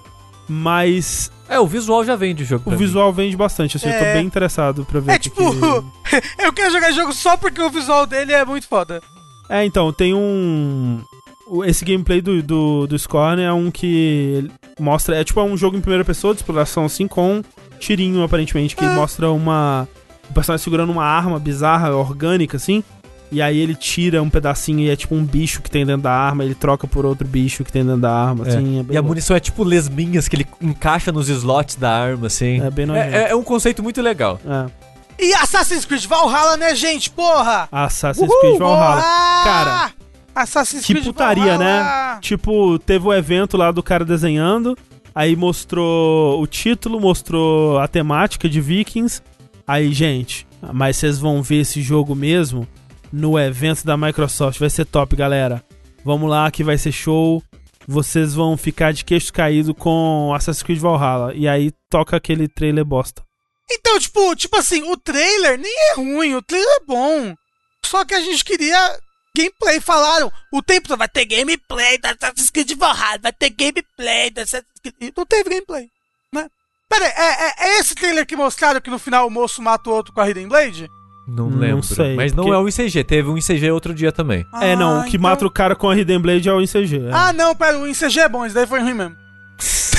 É, esse trailer eu achei ele bem qualquer coisa. Não, o ICG foi legal, porque... Não, pô, então, isso que eu tô falando. Ah, tá. É bem, a gente tá falando agora do da, da porra da, da, da caralho Eu ali. Como é que confundi. chama? A gente tá falando da, do da Inside Xbox. É que foi o trailer que realmente ele foi em engine, Uhum. mas realmente não mostrou nada do jogo. Informações mais interessantes que eu vi por fora, né? É que esse personagem, o Ivor, né? Que é o, o cara que você vai jogar, pela primeira vez você vai poder escolher o gênero do, de um personagem, né? Porque no, no Syndicate você tinha dois personagens e você jogava com os dois. No Odyssey você tinha a Cassandra e o Alexios, e nesse é um personagem só canônico, mas Uhum. aí você vai poder escolher se é homem ou mulher no começo do jogo. Bacana. Provavelmente dá mais uma, uma facilidade pra eles aí de não ter que fazer duas campanhas levemente diferentes, com objetivos diferentes e etc. Mas o melhor anúncio desse evento todo foi o Yakuza pro Xbox. É verdade. O novo Yakuza vai sair, lançar também pro Xbox. Então é excelente. Uma pergunta importante ali do chat. Mas é lacre free esse jogo, André? Eu espero que não, hein? Eu espero que não. Mas vejam só, a Ubisoft não nos dá o Assassin's Creed que a gente quer, e ela também não nos dá o Prince of Persia que a gente quer, Tengu. Pois é. Ainda mais o Prince of Persia que eu quero, que é o Prince of Persia 2008. Aí se ela dá. Quem já conversou sobre isso e eu sei que eu vou morrer nesse, nesse, nesse monte sozinho, mas eu adoro o Prince of Persia 2008.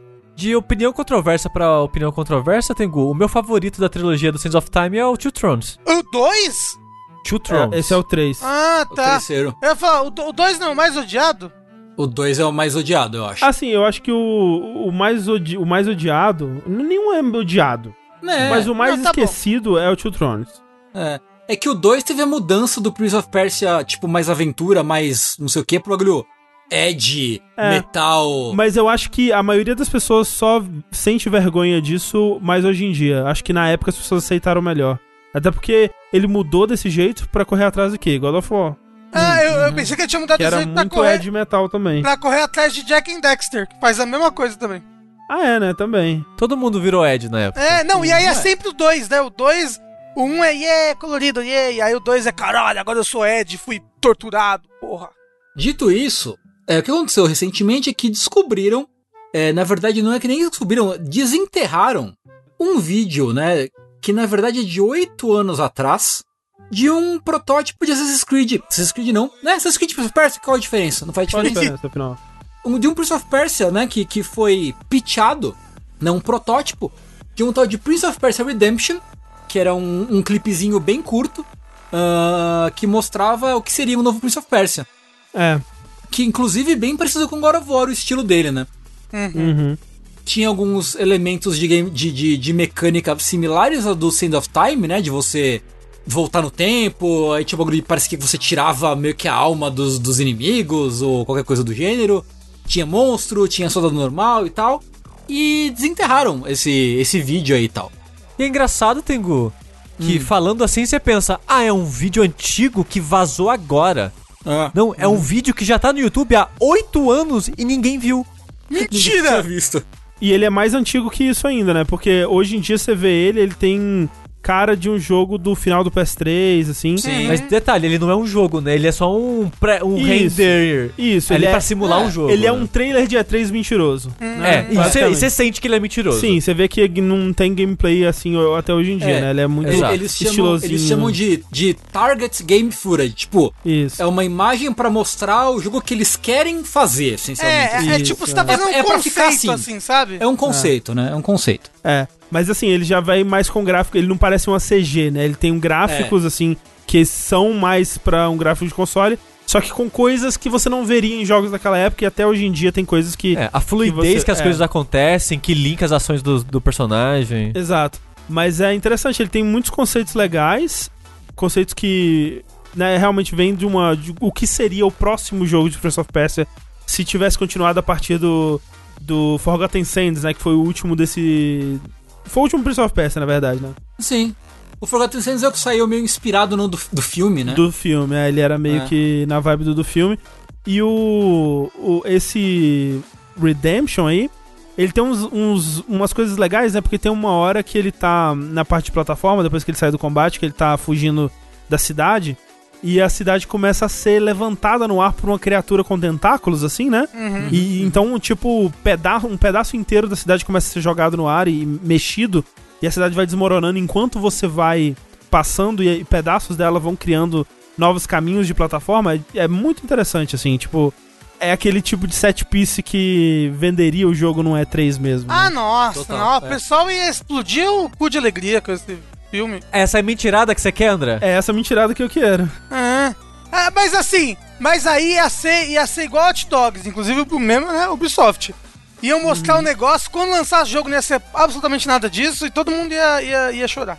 Sim, Mas- não. É. Mas esse, pelo menos, tá na cara que é mentirada. É. Watch Dogs, eles achavam que eles conseguiam fazer. Mas será que na época a gente ia identificar que era mentirada? É, Porque então. quando você vai olhar o trailer Eu acho de que não. e que o Zone 2, por exemplo, hoje em dia você vê, cara, muita mentirada, mas na época todo mundo, porra, futuro dos videogames, essa porra aí. É, tipo, em que E3 que ia aparecer esse trailer aí?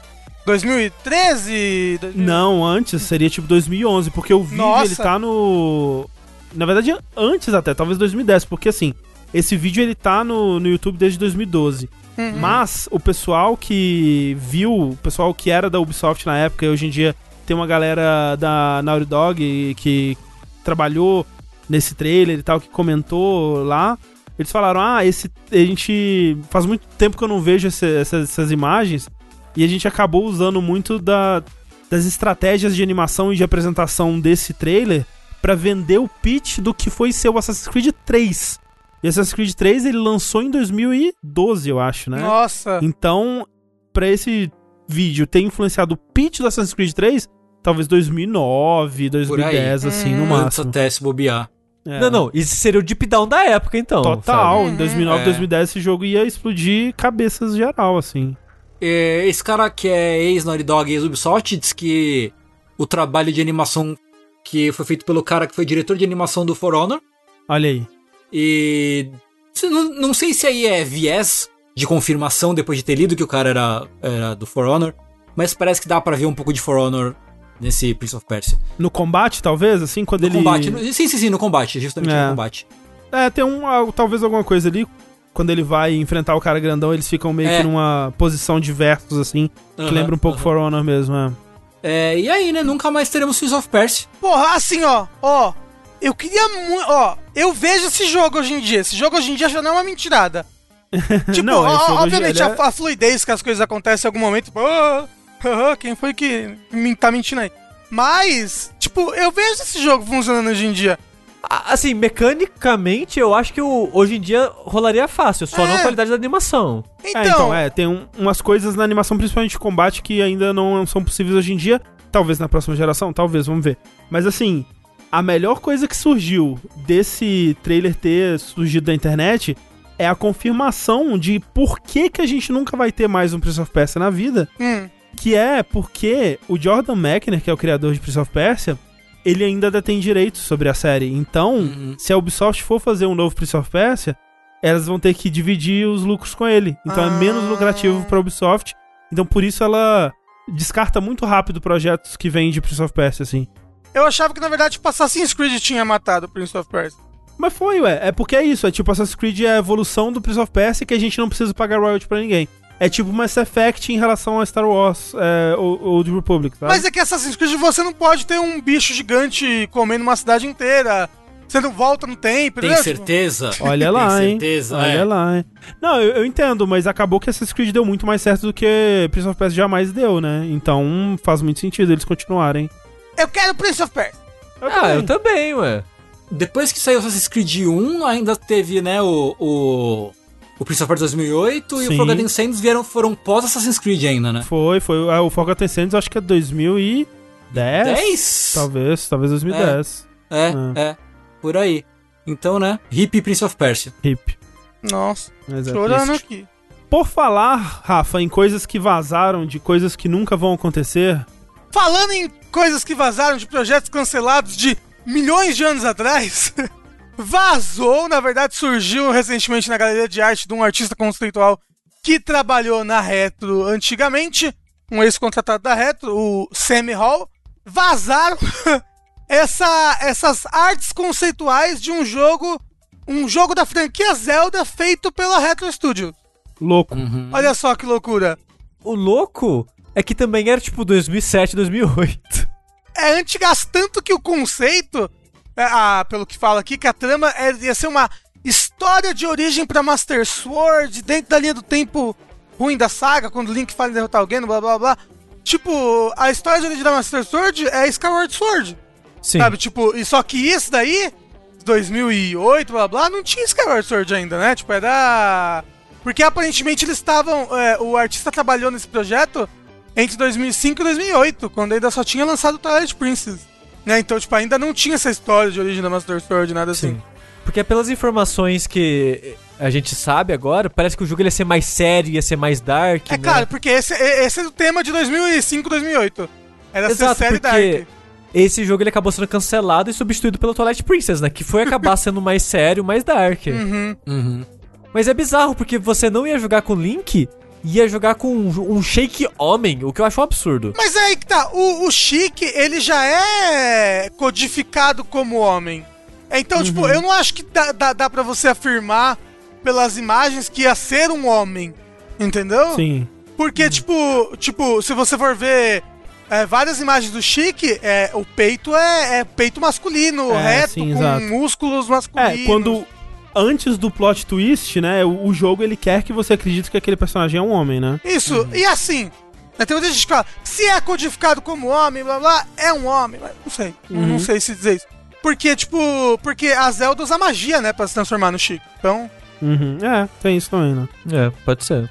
Mas o que, que vocês acharam? Porque assim, o, a- a- o que aconteceu é que esse, esse, essas artes, elas nunca chegaram a ser apresentadas pra Nintendo mesmo, né? Tipo, quando os fundadores, né, da, da Retro Studios saíram pra fundar a Armature, né? O Mark Patini, Todd Keller, aquele pessoal, o projeto foi cancelado. Eles cancelaram, isso foi em 2008, que foi quando foi fundado a Armature, né? E aí eles foram fazer o jogo do, do Batman de DS e outras Uhum. coisas.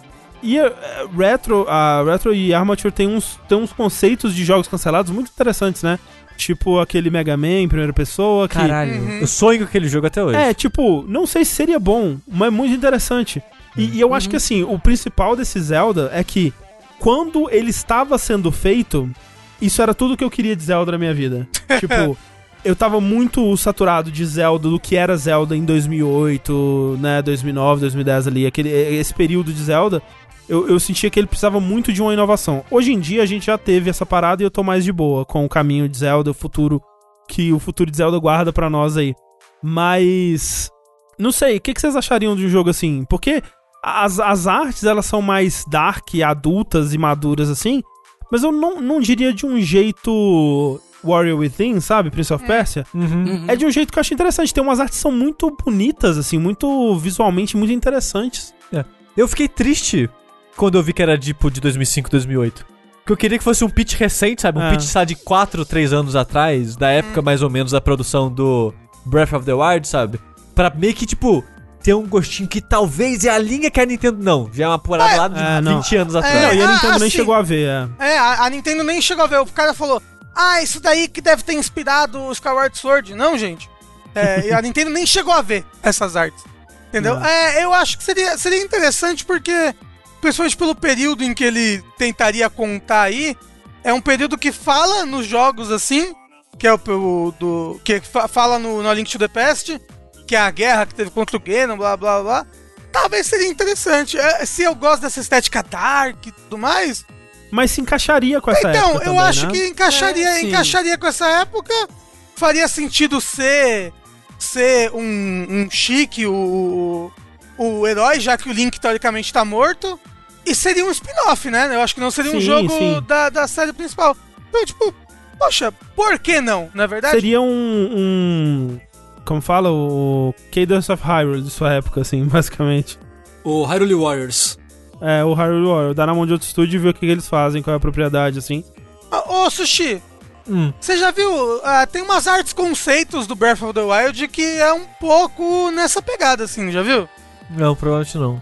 É, tipo, que uns conceitos de Breath of the Wild tem vários que é tipo, ah, tinha o conceito do Link sem braço, por exemplo, Ah, sim, e ele tá todo velho, blá blá.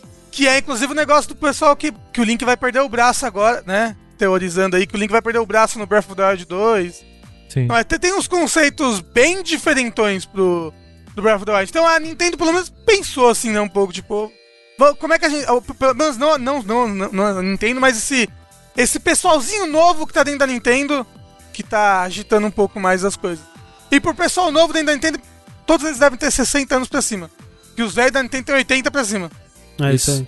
Mas eu acho que, se, tipo, se fosse, meio que o André falou, assim, se fosse dar um ar novo pra Zelda, que eles deram pra Metroid na época que saiu o Metroid Prime, assim, que o Pois Metroid é, Prime é né? um puta do jogo, é bom pra caralho. É, se fossem fazer algo assim, de gênero, no no mesmo, na mesma linha, assim, pra Zelda, porra, 100%, assim. Por mais que eu não goste do Twilight Princess, sou super a favor de ter esse tipo de, de mudança na série, assim. Eu acho que até, de certa forma, é uma coisa que eles tentaram fazer internamente no Skyward Sword, que não deu super certo, mas foi uma tentativa de, de mudar um pouco a fórmula de Zelda, que eles conseguiram só, talvez, materializar essa mudança de fato de uma maneira que eu gostei muito, pelo menos, no Breath of the Wild. Uhum. É, isso é importante lembrar, né? Tem que lembrar que era a Retro Studios da época de Metroid Prime, né? Da Sim. época antes dela ser dividida. Que Uhum. ainda é um estúdio muito bom, né? A Retro pós-divisão ainda é o estúdio que fez é, Tropical Freeze e, e, e a porra toda. Mas pra mim não é a Retro, a Retro de Metroid Prime, né? Uhum.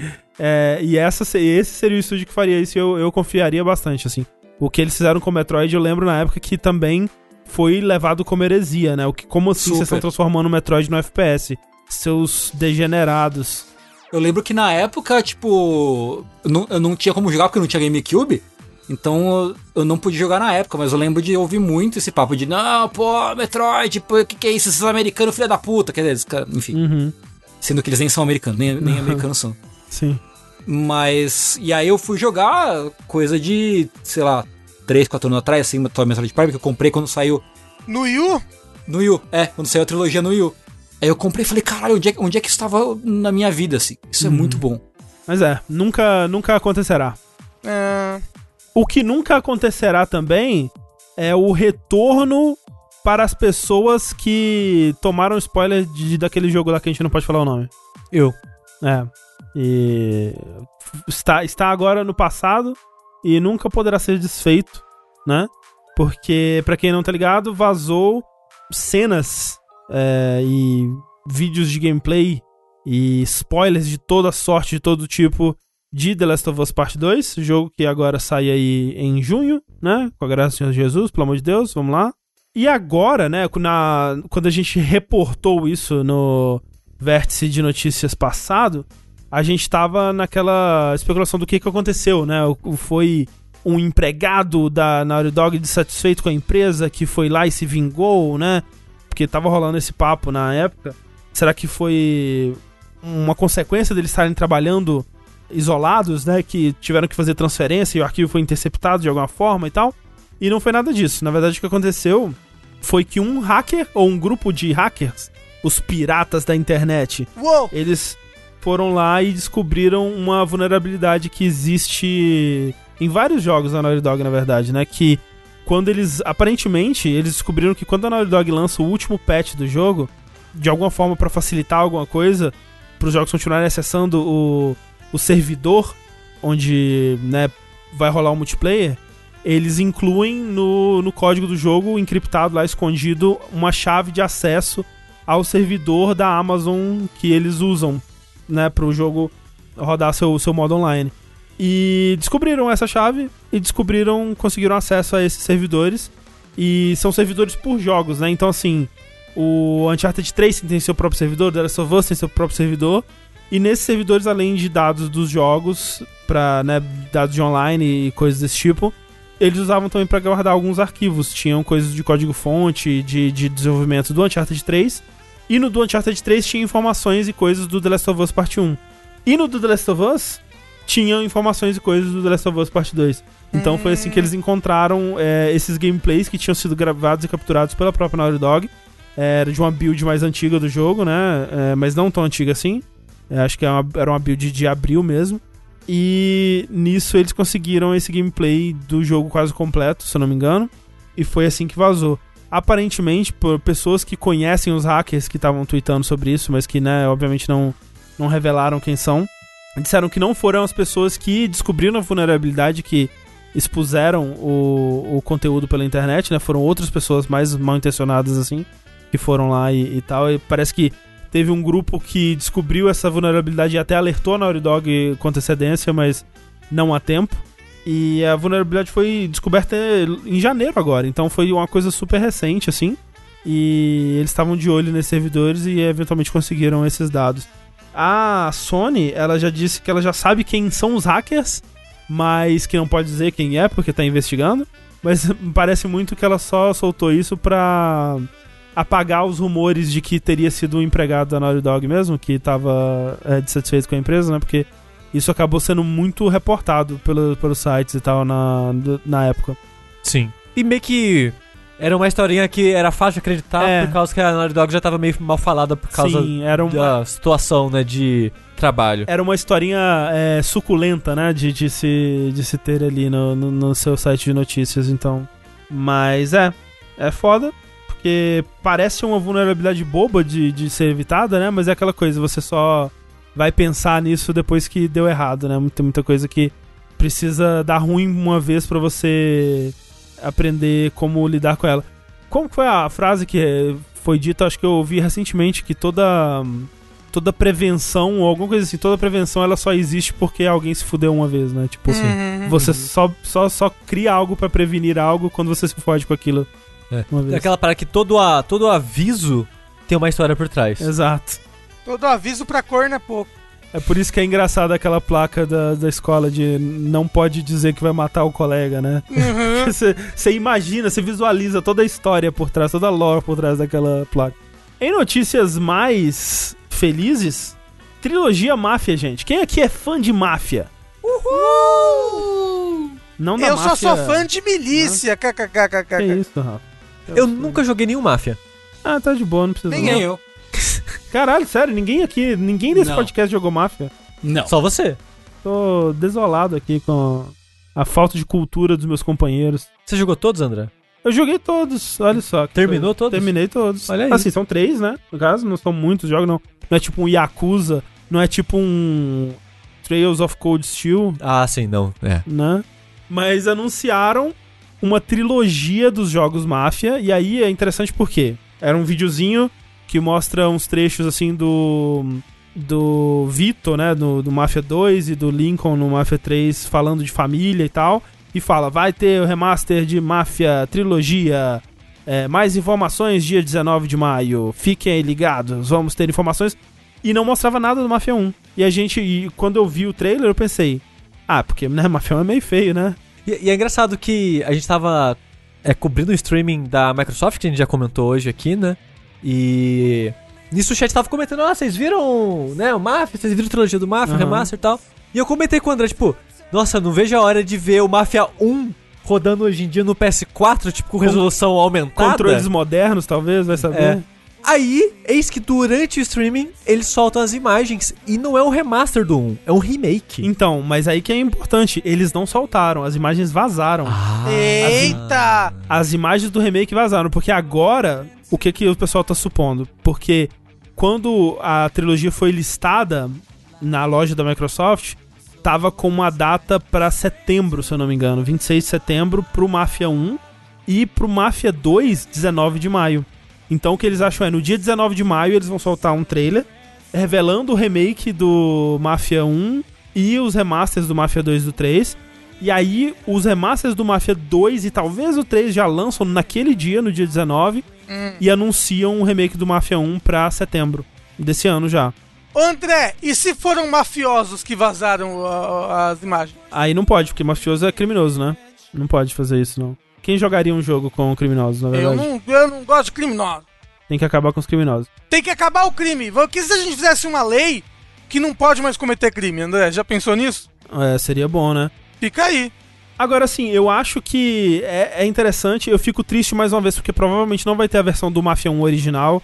Seria legal ter ela preservada de alguma forma, porque hoje em dia ela é muito difícil de ser jogada, né? Ela saiu. Tipo, é um jogo de 2002. Tipo, ele saiu antes de GTA Vice City, né? Ele é, ele é contemporâneo do GTA 3, na verdade, né? Pra você pensar. E. Feito por um estúdio pequeno na época, se não me engano, sim, né? sim, sim. E, e assim, ele era muito impressionante na época. é, quando você só tinha GTA 3 que fazia esse tipo de coisa. E ele era legal porque. Primeiro que ele se passava na década de 30, né? Então ele tinha um, um milieu ali muito diferente. E, ao contrário de GTA 3, que ele era uma experiência mais ampla e abrangente, que o, ele era mais. Ele era mais macro, né? Ele era mais do mundo e esse mundo reativo e vivo e tal. O Mafia, ele era mais focado, né? Ele queria mais contar uma história sobre a, a- a vida desse personagem, né? Que o, o jeito que o jogo é contado é esse cara, ele tá. Ele viveu uma vida na máfia e agora ele tá contando a história dele pra um policial pra ter proteção, né? Hum, E então ele conta a vida dele inteira, assim, do começo até a velhice, basicamente. E você vai jogando isso tudo, né? E, é- e é- era- na época era muito diferente, era muito legal, muito. é, um era um jogo muito interessante mesmo. Só que hoje em dia é um jogo muito difícil de jogar, né? Imagino que tanto a versão de PC quanto a versão de, de PS2, que ele saiu na época também. E eu acho que ele funcionaria de alguma forma se simplesmente modernizassem os controles, né? Deixasse uma coisa mais moderna ali, uma configuração de botões mais moderna, já seria o suficiente. Só que não acho que eles vão fazer isso. Não, eu acho bem difícil que o original venha no pacote do remake. Seria muito legal se viesse. Mas, cara, o remake tá muito bonito pelos screenshots, né? Tem que ver em movimento se, se não é aquelas screenshots adulteradas pra ficar mais bonito, que fazem muito isso também. Mas é, tá um remake nível, né? Tipo Resident Evil, Final Fantasy, assim, vamos dizer. Que não é um remaster, né? Eles estão, tipo, com assets totalmente novos, uma engine totalmente nova. Mas você consegue ver ali, sabe? Você que jogou Mafia 1, você consegue ver os locais, missões específicas ali que eles estão representando e tal. E falaram que o jogo vai ser es- estendido, né? Vai ter mais Vai áreas, ter mais, coisas, missões. é, mas vão expandir um pouco a história também. Talvez pra conectar melhor com o, o, o Mafia 2, porque é interessante, né? Pra quem não sabe, eu não vou dar spoiler aqui do final, mas no final do Mafia 1, a última cena do Mafia 1 aparece o, o Tommy, né? Que é o protagonista do Mafia 1. E ele é visitado por dois caras. Um cara magro, assim, um cara mafioso magro e um mafioso gordinho, né? No Mafia 2, eles fazem um retcon de que esses dois caras são os, os principais do Mafia 2. tipo, o mafioso magro é o Vito e ele tem um amigo gordinho, né? Que tá sempre com você e tal. E o, o Vito, ele também faz parte do Mafia 3, né? Ele, o, o Mafia 1 ele é dos anos 30, o Mafia 2 é anos 40, depois da Segunda Guerra, e o Mafia 3 é anos 60, né? Então o, o Vito já tá mais velho no 3 e tal. Mas é tipo, eles conseguiram colocar uma. contar uma história que se encaixa em toda, assim. Só que, obviamente, eles não pensaram isso desde o Mafia 1, então talvez seja a oportunidade de conectar isso melhor, né? Assim. Agora é triste porque o Mafia 2 e o Mafia 3 eu não acho grande coisa. É. Ah, o é. 3, principalmente, eu achei ele bem decepcionante, assim, e o 2. Eu gostei dele na época, mais ou menos, assim, também. Não foi uma grande coisa. Mas é, máfia. Quem diria, né? Quem diria que a máfia tava aí? Aí foi engraçado, né? Que tava rolando esses boatos de máfia nos boatos do evento que a gente vai falar agora, né? Porque quando começou assim, o que, que vai ser o anúncio de hoje, o que, que vai rolar e tal, algumas pessoas começaram a falar assim: ei, tô ouvindo uns burburinhos aí de remaster de máfia. E o cara, não é possível que vão fazer um evento pra anunciar remaster de Mafia. Infelizmente não foi isso que eles fizeram. Mas teve um evento. É, o evento que vai rolar durante três meses, se eu não me engano, Socorro. vai ser o Summer Game Fest. Tá aí Summer, né? Pra durar a estação toda. Que vai de maio até agosto. Que é o evento do Geoff Keighley. Olha aí. A dúvida que fica é: já ia rolar mesmo com a E3 esse evento? Hum, Hum, Não sabemos. Porque antes da E3 ser cancelado, o Geoff Keighley já tinha pulado fora, né? Exato, É. exato. Só que é um evento curioso. Eu não sei o que o Geoff Keighley tá ganhando exatamente nessa situação, porque ele é meio que uma bandeira para outros eventos. O Geoff Keighley em si não é ele que tá gerenciando as apresentações ou criando as apresentações. Até os streamings que vão participar do evento não vai rolar no canal do evento, vai rolar no canal da própria empresa que tá fazendo. O Geoff Keighley, ele se alimenta de jogos, Sushi. Ele se alimenta do amor pelos jogos. É isso ele, se, aí. ele se alimenta de network. Isso. Que ele conhece as pessoas tudo aí, chama as pessoas pra falar nos negócios dele. Inclusive, ele tá nesse momento fazendo uma transmissão. Vamos É, dar fa- rage no Geoff Keighley. Fazendo, um, fazendo um QA. É, porque o que aconteceu? Ele anunciou que ia rolar essa parada há, já faz um bom tempo, já umas duas, três semanas, eu acho. Só que a gente não sabia exatamente o que ia ser isso. Porque eu achei estranho que, tipo, nossa, vai ser tipo uns três meses de evento. O que, que É. vai ter nisso, né? Mais que uma vez, significa? né? É, abandone a ideia da E3. Vai ser uma coisa muito mais espaçada. É. Pequenas coisinhas ali salpicadas ao longo de três meses. Esse negócio de diversão ficou no passado, diversão. Não esquece essa ideia. Porque, por exemplo, eu já, a gente já falou mais cedo no programa Ubisoft Forward e a EA Play alguma Uhum. coisa. Esses dois streamings fazem parte Ou, do pelo, ou pelo menos estão Summer Game listados lá, né? Estão listados no calendário. Exato, então faz Ah. parte da, Sim. da sobrinha família, ali. né? É, então isso que eu acho curioso, porque nenhum streaming, até onde eu sei, nenhum streaming vai rolar, tipo, num canal Summer Game Fest. Tudo vai rolar individualmente, né? Então, por exemplo, o. O do. da Unreal 5. Da Unreal foi no canal do. Do The Game Awards. foi. Ah, ok, ok. Porque, isso que eu ia falar, eu acho que o primeiro grande anúncio do Summer Game Fest foi a Unreal Engine 5, né? Que a gente vai falar mais Assim, um pouco daqui a um pouco. antes desse, né? Então, o grande... Ah, né? Porra, ele parou a nossa tarde ali. Foi um grande evento. uh, rapaz. Porque, em teoria, o da Microsoft também faz parte, né? Hum. O de gameplay lá. É, então, eu não sei se faz parte ou se ele só tá. É porque assim, tem esses eventos que tem o brand do Summer Game Festival. O da Unreal foi assim, o do Zone foi assim, porque tem o brand lá, corre no canal, tem o logo deles, aí depois tem o Geoff Keighley conversando com as pessoas e tal. Eu acho que esses são os eventos do Summer Game Fest. Eu acho que esses outros eventos ele só tá tipo. Porra, vamos, vamos ajudar a galera? Vamos colocar um calendário com tudo que vai rolar nessa época pra o pessoal conseguir é, se identificar? Porque tem até, nesse calendário, tem até o, o Opening Night Live da Gamescom, né? Que Da- é, isso. teoricamente vai ser o último evento do Summer Games Fest, assim, entre muitas aspas. isso. É. Mas que não vai ser, né? Porque vai ser Gamescom, né?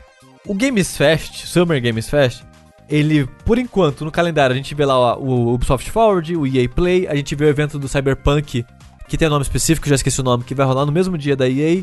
A Tenocon tá no calendário, que é, pra quem não sabe, aquele evento de, Warframe? de Warframe exato. Que parece que tá rolando vários anúncios loucos de Warframe aí, que eu não faço ideia. Loucura. Parece que vai ter um caso de assassinato, meio que de investigação igual ali no ar. E, tipo, Warframe medieval. Então eu não sei o que tá acontecendo. Esses são que estão na lista. Mas já falaram que vai ter coisa da 2K, da Activision, Bandai Namco, Bethesda, Blizzard, Band, CD Projekt Red, Digital Extremes, Electronic Arts, Microsoft, Private Division, que é né, o braço indie da 2K, Riot Games, Sony, Square, Valve e Warner Bros. Olha o Batman vindo aí. Então, é E3 diluída, É, de certa forma. tipo isso. Eu acho que o Ghost of Tsushima hoje tava com selinho, né, Summer Games Fest. Ah, então, falaram que no Xbox Inside lá, também eles, eles tweetaram com a hashtag Summer Games Fest. É. Então talvez seja essa suruba louca aí mesmo. É. Eu acho que é só, tipo, um, um nome pra você procurar e achar todas as informações. É, Eu não sei. talvez. Mas o essa é a empreitada do Geoff Keighley Mas ó, momento. é bom, cara. Vai lá no site do Summer Game Fest e copia o calendáriozinho deles. Tem como você clicar lá pra né, marcar no seu calendário o calendário deles. E aí, tudo que vier de anúncio, você vai ter no seu calendário. Vai ser show. É. Ou você pode dormir e ver no Twitter depois. Você pode fazer isso também. 100% você pode fazer isso. Mas aí, você já queimou largada, André? Qual que foi o primeiro anúncio do Summer Game Fest? Qual que foi o primeiro anúncio, Rafa? O primeiro anúncio do Summer Game Fest foi muito legal, André, porque ele é um anúncio da galera irada, uou, da galera que tem amigos e sai de casa, que não pode, não pode ter. É, da galera dos anos 90 que tá revendo com tudo aí os jogos do Play 1. Então o primeiro anúncio foi Tony Hawk, o Toninho Falcão, skatista profissional 1 mais 2. Tony Hawk's Pro Skater 1 Plus 2. Que tá sendo feito, inclusive, André, olha que loucura. Tá sendo feito pelo mesmo pessoal que fez o. O remaster dos, dos Crash Bandicoots. Que é Remake, a, por favor. A, a, a Vicarious Visions. É, é que eles chamam de remaster, né? Aquela Mas Mas eu errado, não a posso gente- fazer nada se É. eles falam merda. A gente, É. a gente não pode compactuar com o erro deles, Rafa. É verdade. É. E que tá, se- foi o mesmo pessoal que fez o remake do Crash Bandicoot, o, a Vicarious Vision. Eu posso falar que eu posso ficar puto, Rafa? Ai, Pode. por favor. Você vai ficar puto porque não tem todas as músicas? Mas são só algumas que não vai ter, André. Primeiro é isso, né? Você me fala assim, algumas músicas não vão ter? Porra, né? Já tá me fudendo aí, já começou me fudendo. A, a outra coisa é, caralho, Hum. caralho. Cadê Chorão? Cadê Chore? Segundo, cadê Chorão? Terceiro, caralho. Já teve essa porra Então, em 2012. Então isso que eu ia falar, esse é o primeiro jogo, eu acho, que tem dois remakes. A gente tava, porra, será que quando é, Resident Evil fizer um remake do remake do 1 vai ser o primeiro remake? Nossa, que absurdo, hahaha. Eis que chega Tony Hawk dando um kickflip Mac Twist no meio da sala, se esparrama no chão, quebra a cabeça e morre. E a gente tem que lidar com esse cadáver dele, chamado 1 mais 2. Mas Tristeza. agora, mas Agora, agora, tá, só. mas agora Ah. tá sendo feito pela Vicarious Vision, que É. fez que fez o Crash legalzinho ali com pílula, com, né, De com fato, colisão de pílula. Então tem mais, né? Tem mais de vontade. fato, não tem o nome da porra da Robomodo, que é o estúdio que fez. É o estúdio que teve quatro chances de acertar com o Tony Hawk e cagou nas quatro, né? É o estúdio que fez Tony Hawk Ride, que é aquele da, do, do skate que Da você. prancha, Da né? prancha que você subia em cima e ficava lá, que nem um imbecil. Teve o Tony Hawk Shred, que de alguma forma eles conseguiram dinheiro pra fazer um outro jogo que usava a prancha, afinal tinha que vender aquela porra. Eles fizeram o Tony Hawk HD, que é o remake do 1 e do 2, que já teve, vamos lembrar, e fizeram o Tony Hawk 5, que aí depois desse o estúdio faliu, porque realmente não tinha como, né? Agora, esse, esse Tony Hawk HD, que era o, o do 1 e do 2, ele era meio que um best-of, né? Ele não era um remake completo do jogo. Ele tinha, tipo, umas sete fases, e aí, tipo, quatro eram do 2, três eram do 1, depois teve um DLC com mais três fases que eram do 3. Então, assim, teoricamente ele tá cobrindo mais jogos, e é isso que eu fico pensando, velho. Você tá fazendo um remake do Tony Hawk, e por que um e dois só? O 3, porra, ele é Não, tão mas André, um dois um também. mais dois é três, você não sabe. É, talvez seja esse o grande plano deles no fim das contas, né? É, É, mas não sei. Eles vão lançar o DLC que chama Igual, é. Igual, porque igual aí vira a... o 3. Isso. Mas ó, falaram ali que. Ah, mas vocês estão esquecendo do Shadow of Colossus. Shadow of Colossus é remaster e depois teve o remake, gente. É, teve os dois. É verdade, é verdade. Mas o negócio é que as pessoas chamam tudo de remaster porque é uma palavra mais bonita. E aí, é, é, e aí a, a cabeça do público fica confusa. Eu fico triste, sabe? Porque o que que... O, o que... Que que as Não, mas eu- você fica triste fico- por quê, André? Vai eu- ser eu mó legal, Porque vai as ter... pessoas as pessoas estão se empolgando de novo. É, mas agora vai ser legal, vai ser bom de novo. Sabe, você vai ter, pensar? vai ter editor de pistas, vai poder fazer sua pista. Você vai poder fazer o seu skatista, Cara, que nem fazer, fazer antes, lembra? É, então, exatamente, é igual você E- fazia antes. Tipo assim, o que eles estão adicionando? Gráfico. Tem um jogo que precisa menos de gráfico do Tony Hawk. Tony Hawk precisa de menos gráfico, na verdade. Quanto mais quadrado for a rampa pra você entender onde tá o limite dela, melhor. Mas Pra que, que André, você quer um skatista mais bonito? Você tá me tirando música e colocando mais gráfico. Falando disse bonito, desculpa interromper, mas eu preciso falar isso antes que eu esqueça. Todos os personagens do jogo vão voltar do jogo original, porém são scans 3D deles hoje em dia. É? Não rejuvenesceram. São os, são os skatistas velhos Eu- dos 50 anos. Caralho! Eu admiro isso. Eu, Ah, é? eu super admiro isso. eu não admiro, Eu, eu acho isso maravilhoso. É incrível. Gente, É. imagina você cai do skate uma vez, fudeu, game over, pá! Game over. A gente You tava, died. É, a gente tava falando do Watch Dog. Tem um jogo de skate só com idoso. Incrível. Incrível. Da hora. No Bom pra caralho. Underground, acho que um ou dois tinham. Você jogava com um cara na cadeira de rodas. Eu quero isso pro Tony Hawk. O, o idoso e o fantasma do Charlie Brown, se tudo der certo. É. O que, que vocês acham dessa, dessa maravilhosa petição aí online pra que tenha Charlie Brown Jr. e trilha de Charlie Brown Jr. no Tony Hawk Pro Skater Eu acho que a gente devia linkar essa petição aqui no post do Vértice e Sim. chamar toda a nação jogabilideira Toda! pra se Eu sou a inscrever. favor. Pra caralho. Porque eu acho que alguma alegria o Brasil tem que dar pra gente em Eu 2020. acho Não, que é. cara, cara, imagina. Eu quero muito jogar com o Chorão. Seria, ó, gente, seria incrível. Eu ia ser main Chorão. Imagina, se tem, eles põem tipo umas três músicas do Charlie Brown e um chorão ali. Porra, Porra, velho. Com a roupa do meme do chorão voando no skate. É por isso que existe Aham. mod, né? Isso. É, não, mas porra, né, Não, imagina não. se fosse E oficial. aí, pô, se for skate, psh, psh, 320 mais 320 mais 180, vai ser, vai ser foda. Vai ser foda. É. E, e vai ter manobras novas, André. Foda-se. e o segundo anúncio do Summer Game Fest, Sushi? O segundo anúncio chegou a mentirada que o André tanto queria. Yes. Ah, não é chegou mentira, a, a promessa que só vai se cumprir daqui a seis anos. Quando a gente olhar pra trás e perceber que ela chegou. É, né? É legal isso. A gente não percebe que a promessa chega. É. Eu tava reparando isso recentemente. Eu assisti o trailer do Deep Down.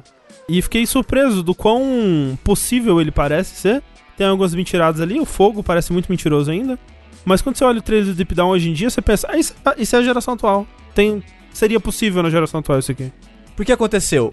A Epic Games fez aí a parceria dela com o Geoff Keighley pra anunciar a Unreal Engine 5, que Uou. tá usando o mesmo V do Street Fighter V. Pelo menos parece muito. Pois é, bem parecido mesmo. Que curiosamente eles fizeram agora um demo mais interessante que o demo de 2013, porque eles anunciaram em 2013 a Unreal Engine 4, né, com um videozinho que é tipo uma armadura de The Lord of Fallen, que é uma armadura genérica qualquer, radical, cheia de espinho. Radical. E, sei lá, um vulcão entra em erupção e a lava acorda a armadura e sai fagulhas do olho. Muitas partículas. É, Partícula. é tipo isso. É, é, é partícula e iluminação, basicamente, o que Uhum. a, a Tech Demo te- quer mostrar. E na época foi muito Era impressionante. incrível, né? É. E, e até engraçado, porque a nossa memória emotiva dessas coisas é difícil você só lembrar dela com clareza. Porque você só lembra do impacto, né? Porque quando a gente tava vendo em streaming a Tech Demo agora da Unreal 5, uma galera no chat tava. Nossa, mas tá a mesma coisa do, da Tech Demo do 4. E, velho, assiste a Tech Demo do 4. A Tech Demo do 4 hoje em dia parece PS3. É, eu tava, eu tava comentando justamente isso, porque a gente tava assistindo o streaming e teve gente no chat que comentou, porra, achava a do 4 mais legal, não sei o que. Eu falei, fiquei pensando, será? E aí eu fui assistir. E cara, é doido, né? Como essas coisas envelhecem. É. Não, e a não, nossa é memória doido. permanece, né? É, não, é, É. é doido como a nossa memória muda as coisas, sabe? É, é. Total, tipo, você total. pensa na Tech Demo do 4 e fala, era a coisa mais linda do mundo. Isso daí não chega nos pés da Tech Demo do É. 4, sabe? E aí você vai ver, e aí você sabe o que, que, isso, que isso na verdade me deu esperanças, porque eu tava vendo e falei, tá mentirada aí do caralho. Essa pessoa voando aí com essa bola de. Tudo mentira essa porra É. daí, videogame não faz isso não. Mas aí eu vi a Tech Demo do 4 e falei, nossa, realmente, tudo que tá mostrando esse Tech Demo do 4 é super plausível, já tá até feio. É, Não, não, já Sim, passou. sim. É, Jogos então- AAA hoje em dia são melhores que aquilo. Sim, É. sim. é. Mas olha só, falaram aí, ó, Unreal Engine 5 é só iluminação e partículas. Um, que não é só isso, e outro, que a do 4 era isso. Quando você olha a tech demo do 4 hoje em dia, você vê que ela tá visualmente um pouco melhor do que, sei lá, um The Last of Us, que é um dos jogos mais bonitos da geração passada. Mas o salto mesmo é nas partículas, por isso que tem partícula em tudo que é lugar, e na iluminação, por isso que tem a lava, pra tudo ficar mais avermelhado. Porque um dos maiores saltos pra mim dessa geração, do PS4 em relação ao PS3, é a iluminação. Uhum. Faz uma diferença fodida. Você olha o, o vídeo de anúncio lá do Killzone Shadowfall, a parada que pega é a iluminação. Uhum. Quando o cara tá lá voando no helicóptero e tá tudo brilhando, prédio de vidro, aquilo que era impressionante na época. Mas ainda tem muito pra onde melhorar. Por isso que tem Ray Tracing. Quando você vê Ray Tracing hoje em dia, você fica, caralho, que porra foda. Ainda faz muita diferença em iluminação. Ainda faz diferença em partículas. E eles, nesse Tech Demo, eles mostraram a evolução disso, né? Porque nesse Tech Demo eles mostraram algumas palavras. Buzzwords. Pa- é, buzzwords exatamente. Que foram a seguinte. Vamos começar pelo nome do vídeo, né? Que o nome do vídeo é Lumen in the Land of the Night. Uma parada assim. É, é isso mesmo. É curioso, né, que eles falaram que. Assim, o, o- isso não é um jogo, né? É uma tech demo que eles fizeram só pra tech demo, né? Isso não vai virar um jogo dessa personagem é, meio Lara Croft mágica explorando tumbas. É, uma coisa que eu queria falar, eu acabei me atropelando e esquecendo, que dessa vez não foi só um videozinho, foi um jogo. Não é um jogo de verdade, É. Mas é algo que simula um jogo ali. E se tivesse rolado a GDC, estaria jogável na GDC. É, exato, porque outra coisa, né, que ah, falaram depois, né, do evento, essa era para esse vídeo devia rolar no evento da Sony, na palestrinha da Sony, né, da GDC. Porque, né, essa apresentação da Unreal supostamente rolou em tempo real num PlayStation 5. Diz eles que só botaram, né, o cabo ali e capturaram a imagem direto do PlayStation 5. Se eu acredito, é outra história. É, na entrevista, né, o Tim Sweeney falava toda hora PlayStation 5, PlayStation 5 só é possível no PlayStation 5, o HD do PlayStation, o, o SSD do PlayStation 5 Aí, aí é a ele coisa mais incrível mexeu do um pouquinho mundo. assim, caiu um cheque com o logo da Sony do bolso dele, assim. É, exato. Mas foi, foi doido isso, né? Tipo, só um parênteses rápido aqui, sim.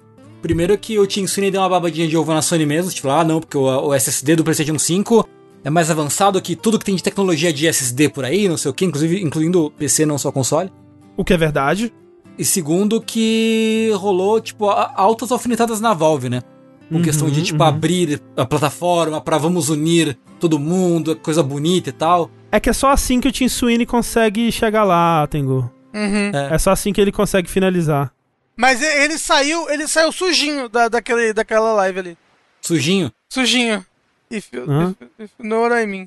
Eu Ok, não entendi. Não. Tá bom, então. É que ele tava tirando muito prazer de estar falando aquelas Entendi, coisas, tá entendendo? entendi. Ah, Ele tava, caralho, não, porque. Entendeu? Ah, Steam, Aham. porra, pau no cu da Steam. É. Mas aí nesse deck demo, eles apresentaram o Lumen, esse novo sistema de iluminação que vai ter já na engine. E o que, que ele faz? Hoje em dia, a maioria dos jogos, quando vai ter iluminação, tem algumas iluminações em tempo real, mas em detalhes do mundo, em coisas bem específicas. A maior parte da iluminação é o que eles chamam de baked, né? Eles meio que já renderizam aquele lugar, vê aonde a iluminação vai bater e meio que pinta a textura de uma maneira Pra fazer dar a impressão que a iluminação tá batendo onde tá batendo. É, é só você pensar, por exemplo, um Final Fantasy VII, o remake, por exemplo, né? Que eu vi uma. Na análise do Digital Foundry eles falam bastante disso, né? Que você não conseguiria fazer aquela cena da, da cidade à noite, quando você sai do, do primeiro reator, assim, né? Que você tá passando pela cidade destruída e tal. Você não conseguiria fazer aquela cena de dia. Teria que ser gerado um outros assets totalmente diferentes ali. Tipo, não, a- aquela cena ela não tá sendo iluminada em tempo real pra ficar de noite, né? As texturas estão pintadas com cores de noite, as luzes, né, e as sombras dos postes no asfalto, elas estão pintadas ali pra, já na posição fixa que elas estão pro console não ter que calcular aquilo tudo em tempo real, né? Que Exato. ficaria É. muito pesado. É, é, é, é tipo maquiagem. As pessoas em maquiagem fazem esse negócio que é de baked também. Uhum. Tipo, você, você pinta uma sombra que não existe ali, sabe? isso, isso. Sim, sim. Então, tipo, a maior parte da iluminação de jogos hoje em dia ainda é assim. O que o Ray Tracing tenta trazer é exatamente uma iluminação que é completamente em tempo real. Uhum. Por isso que é tão pesado, né? Por isso que teve uma série de placas de vídeo que, basicamente, Morreu. a diferença de uma geração pra outra foi colocar um chip pra isso, né? Uhum. Só que, o que eles estão vendendo aqui é uma iluminação que não é Ray Tracing, então ela é mais leve, Uhum. mas ao mesmo tempo ela é menos precisa. Porém, ela é otimizada o suficiente na promessa dele pra rodar o jogo assim, Uhum. Pra rodar em tempo real. Então, a pessoa que tá lá desenvolvendo o jogo, ela não precisa colocar uma fonte de luz, olhar como vai ficar e depois pintar a textura pra simular essa iluminação. Não, ela coloca a iluminação lá, vê como é que ficou e tá pronto. Sim. Essa é a teoria que eles estão vendendo pra gente. Então, Lumen é esse sistema de iluminação, de certa forma, revolucionário que eles estão vendendo, né? Uhum. Aí, a outra coi- grande coisa é a Nanite. Que essa aí é um pouco mais esotérico pra mim, como vai funcionar no final. Até os devs não, acho que não entenderam muito bem como vai ser na prática, porque É, é o triângulo? Exatamente o que, mas o que que acontece?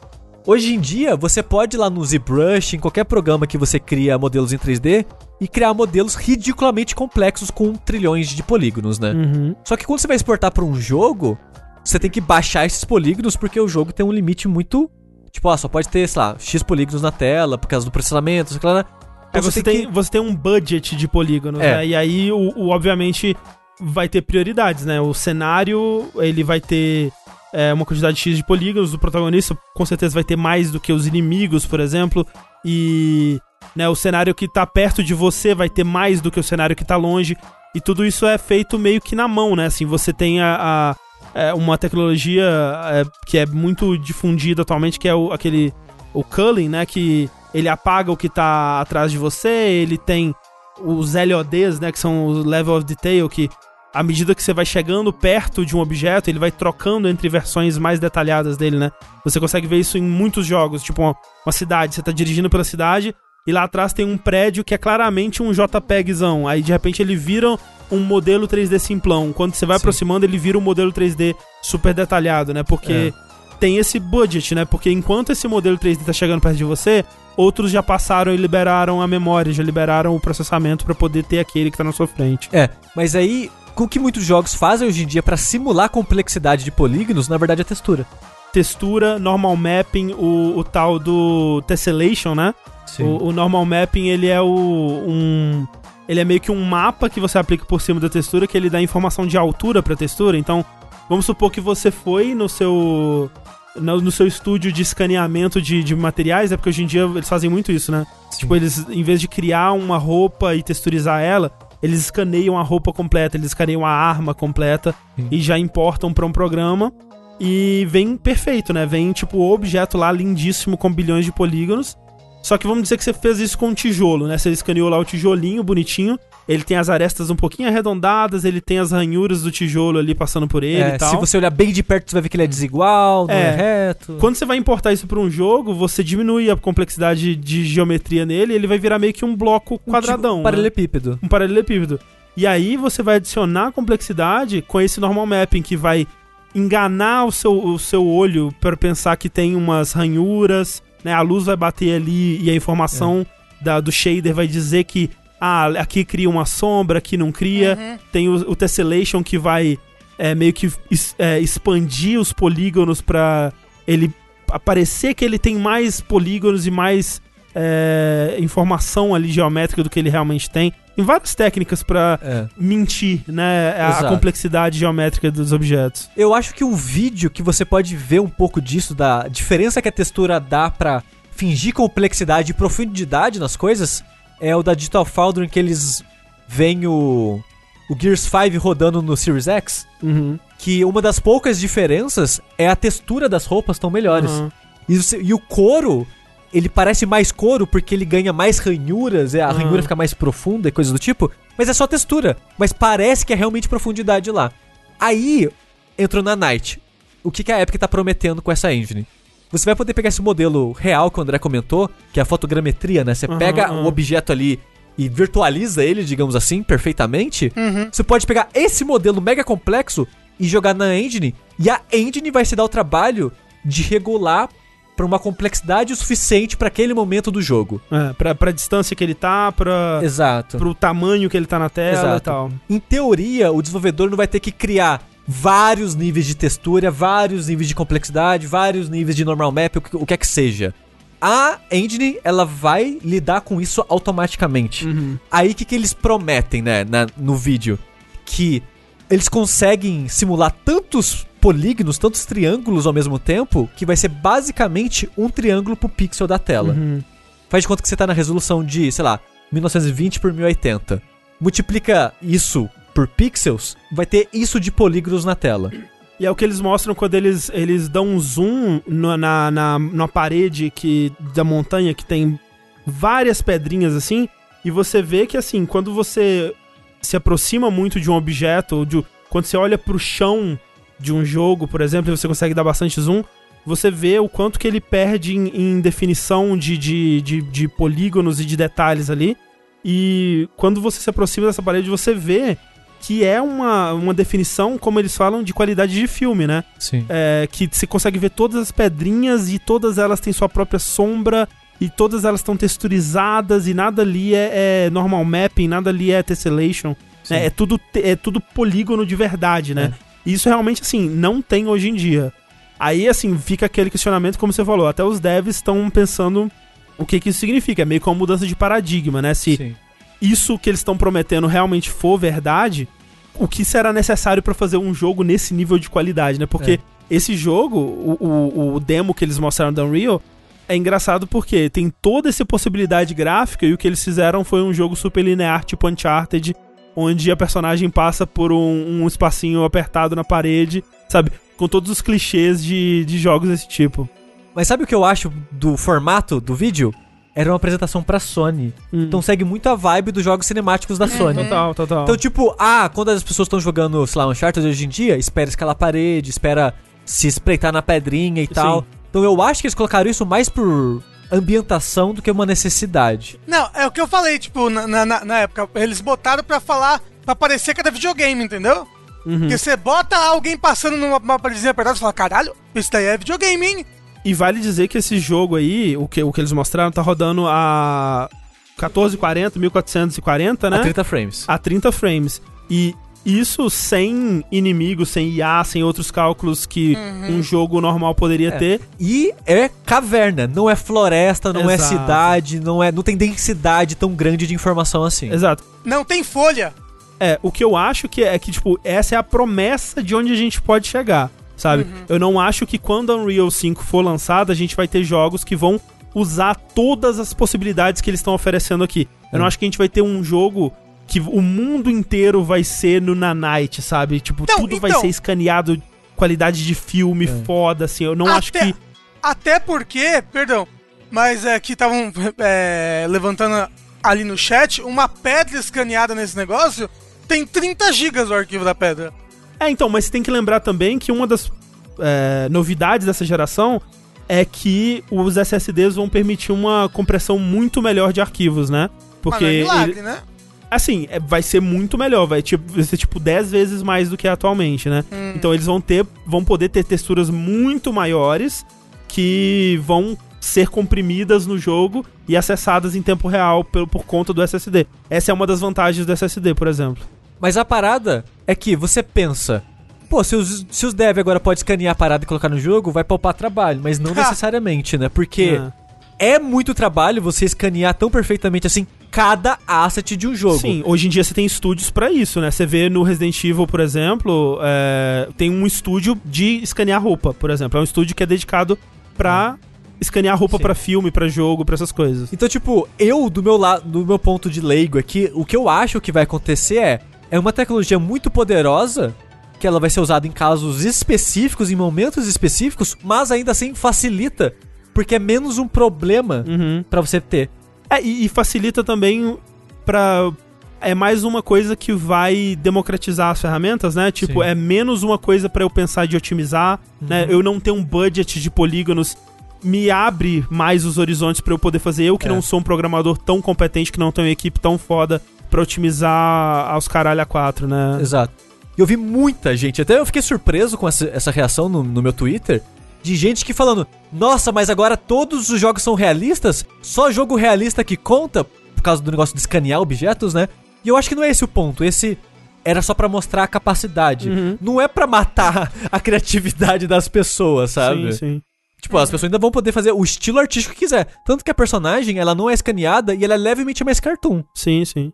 Então, tipo, isso não é o fim da criatividade, era só um caso extremo, né, que eles estavam oferecendo ali. Tanto que eu, eu acho que não vai existir jogo que é 100% escaneado, é meio que inviável. Eu isso. acho difícil, pelo menos nessa geração, ou pelo menos nesse começo de geração. Vai dizer que a engine ela só vai lançar em 2021, né? Então É. a gente vai ter um pedaço da geração aí bom ainda. É, Pro final do ano até. é, então, então me- a- mesmo quando ela lançar, ainda vai demorar algum tempo pra gente realmente ter ela sendo utilizada, né, É. com... A, perdão, a verdade é que a gente só vai colher os frutos dessa engine um, quê? Dois anos depois que ela lançar?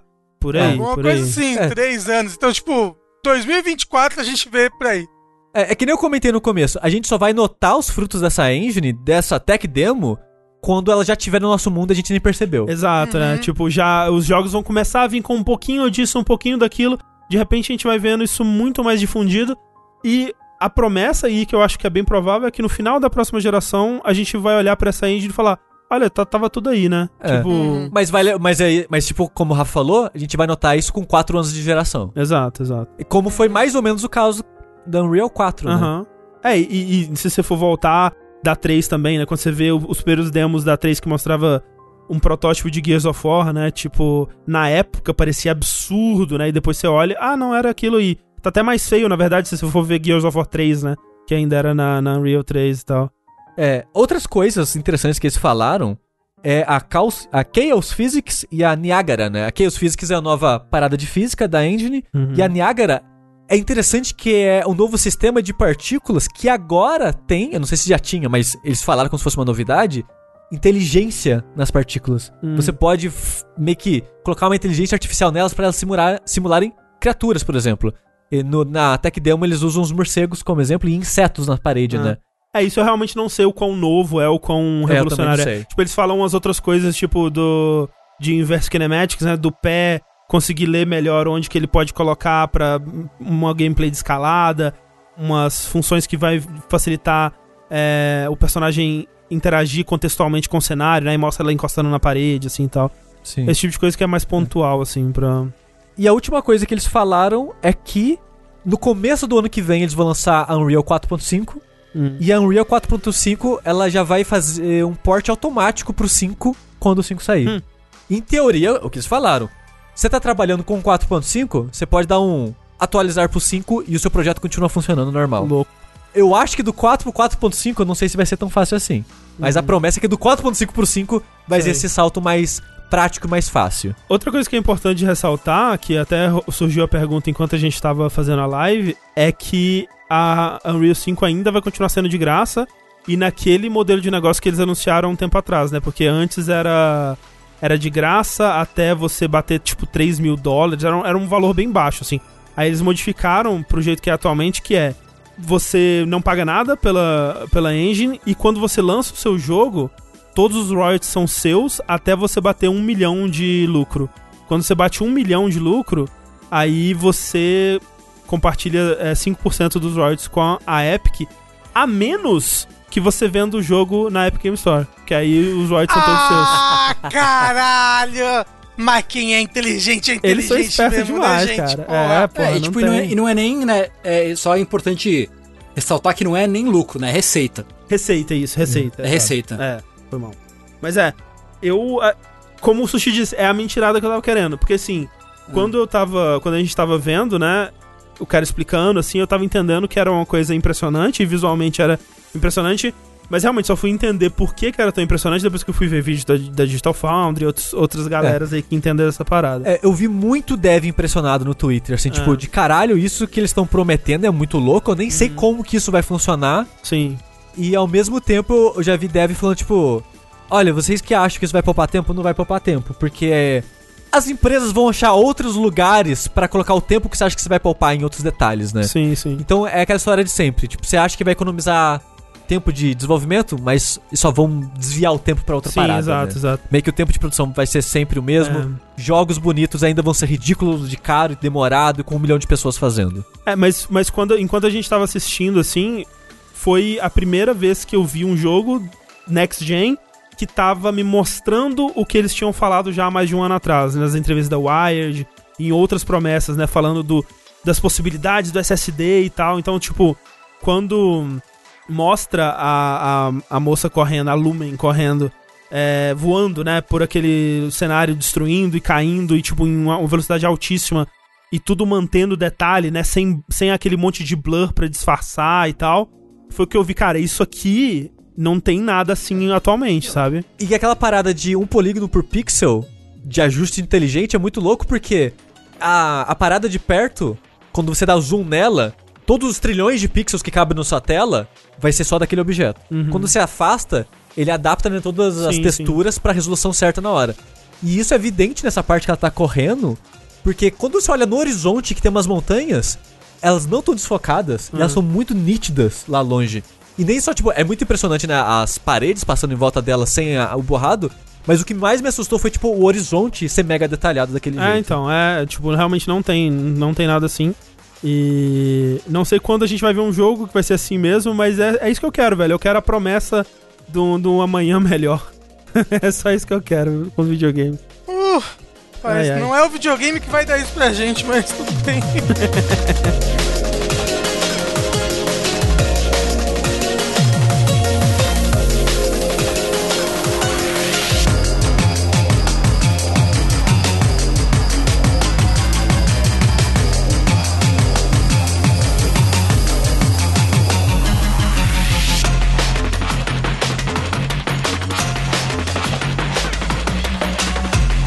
essas foram as nossas notícias. Vamos lá para o bloco de e-mail. Se você quiser mandar um e-mail pra gente, você pode mandar para vértice.jogabilidade.de. É, manda lá pra gente suas perguntas, seus tópicos pra gente discutir aqui, questionamentos diversos sobre o mundo dos videogames e, e suas tangentes aí. Tem lê pra gente esse primeiro e-mail aí? Vamos lá. Olá, amigos do Ner- Nerditude Gamer. Meu nome é Eduardo Romani, sou de Caxias do Sul, Rio Grande do Sul. Tudo certo com vocês? Tamo aí. Tamo aí, é. Tamo aí. É. É, minha questão é a seguinte: eu sempre tive interesse em ter um PS Vita, e ano passado fui contra todos os comentários negativos sobre o console. Finalmente comprei um. Como eu não conhecia muitos jogos para ele, eu visitei muitas listas de sites ranqueando os melhores games pro console. E em 99% desses sites, o primeiro lugar, o must play do Vita é Persona 4 Golden. Mas eu, assim como o Rafa, tinha uma certa resistência para jogos do estilo. Combate por turnos e ainda por cima uma história contada com elementos de visual novel. Esse segundo ainda não estou pronto para tentar jogar um. Haha. Porém acabei jogando o P- o P4G mais de duas vezes e amei tudo nele. Meu Deus. Depois dele acabei jogando o P5 no PS4 e atualmente estou jogando a versão portátil do P3 pro PSP. A questão é, eu sinto saudades diárias dos meus amigos de Inaba e principalmente dos Phantom Thieves. Então venho perguntar a vocês, grandes conhecedores das franquias videogameísticas. Existe alguma outra franquia que cause a mesma sensação de Persona? Ou estou destinado a achar outros RPGs de turno ruins, porque eles não trazem experiências parecidas com Persona? É, e uma perguntinha bônus só de curiosidade. Qual a opinião de vocês sobre o Vita? E se fosse para sugerir um jogo, qual seria ele? Desculpem pelo e-mail longo, estava planejando mandar ele a tempo, mas sempre acabava me esquecendo. Continuem com excelente trabalho, vocês são a minha companhia diária das lavadas de louça enquanto trabalho. Grande abraço para todos vocês e até mais. Muito obrigado, Eduardo, pelo seu e-mail. O Tengu é um grande defensor do Vita aqui. Eu defendo com e dentes Vita. Que as sugestões de jogos para Vita: Soul Sacrifice, um ótimo jogo. É, o Delta eu não joguei, mas o primeiro o Vanilla é muito, muito bom. Ah, tenho- Oh meu Deus. O, o, o Tengu é Pro Vita? É isso que vocês estão falando? Isso, eu sou, eu sou pro vida. Isso. Deixa eu ver o que mais. É que várias coisas que saíram legais pro Vita foram relançadas depois, né? Sim. Então, tipo, o Gravity Rush é muito legal. Emulador.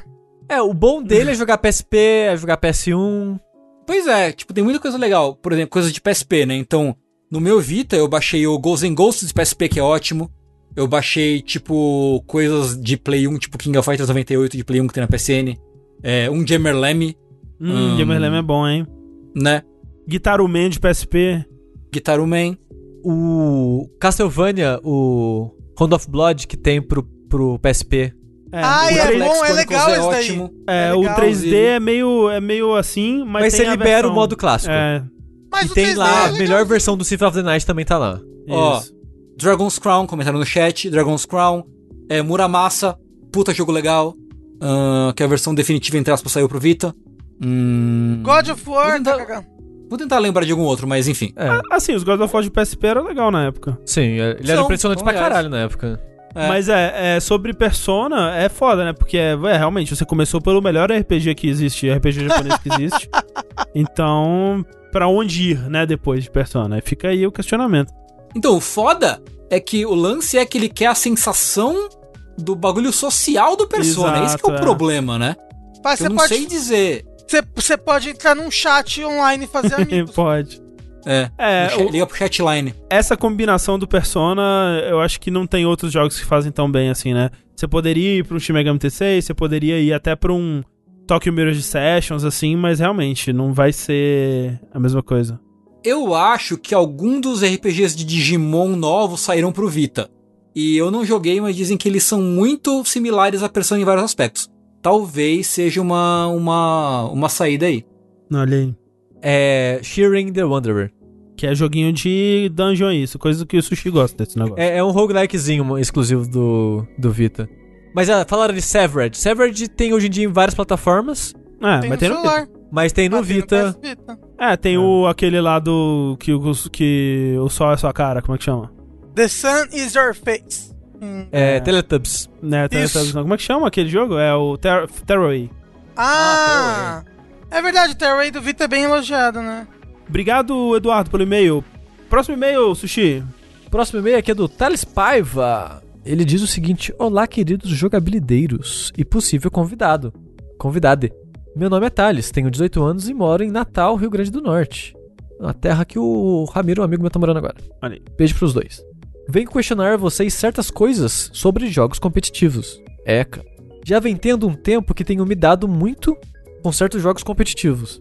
A sensação de tentar evoluir e melhorar nesses jogos sempre me anima. O problema é, sinto que nunca saio do canto.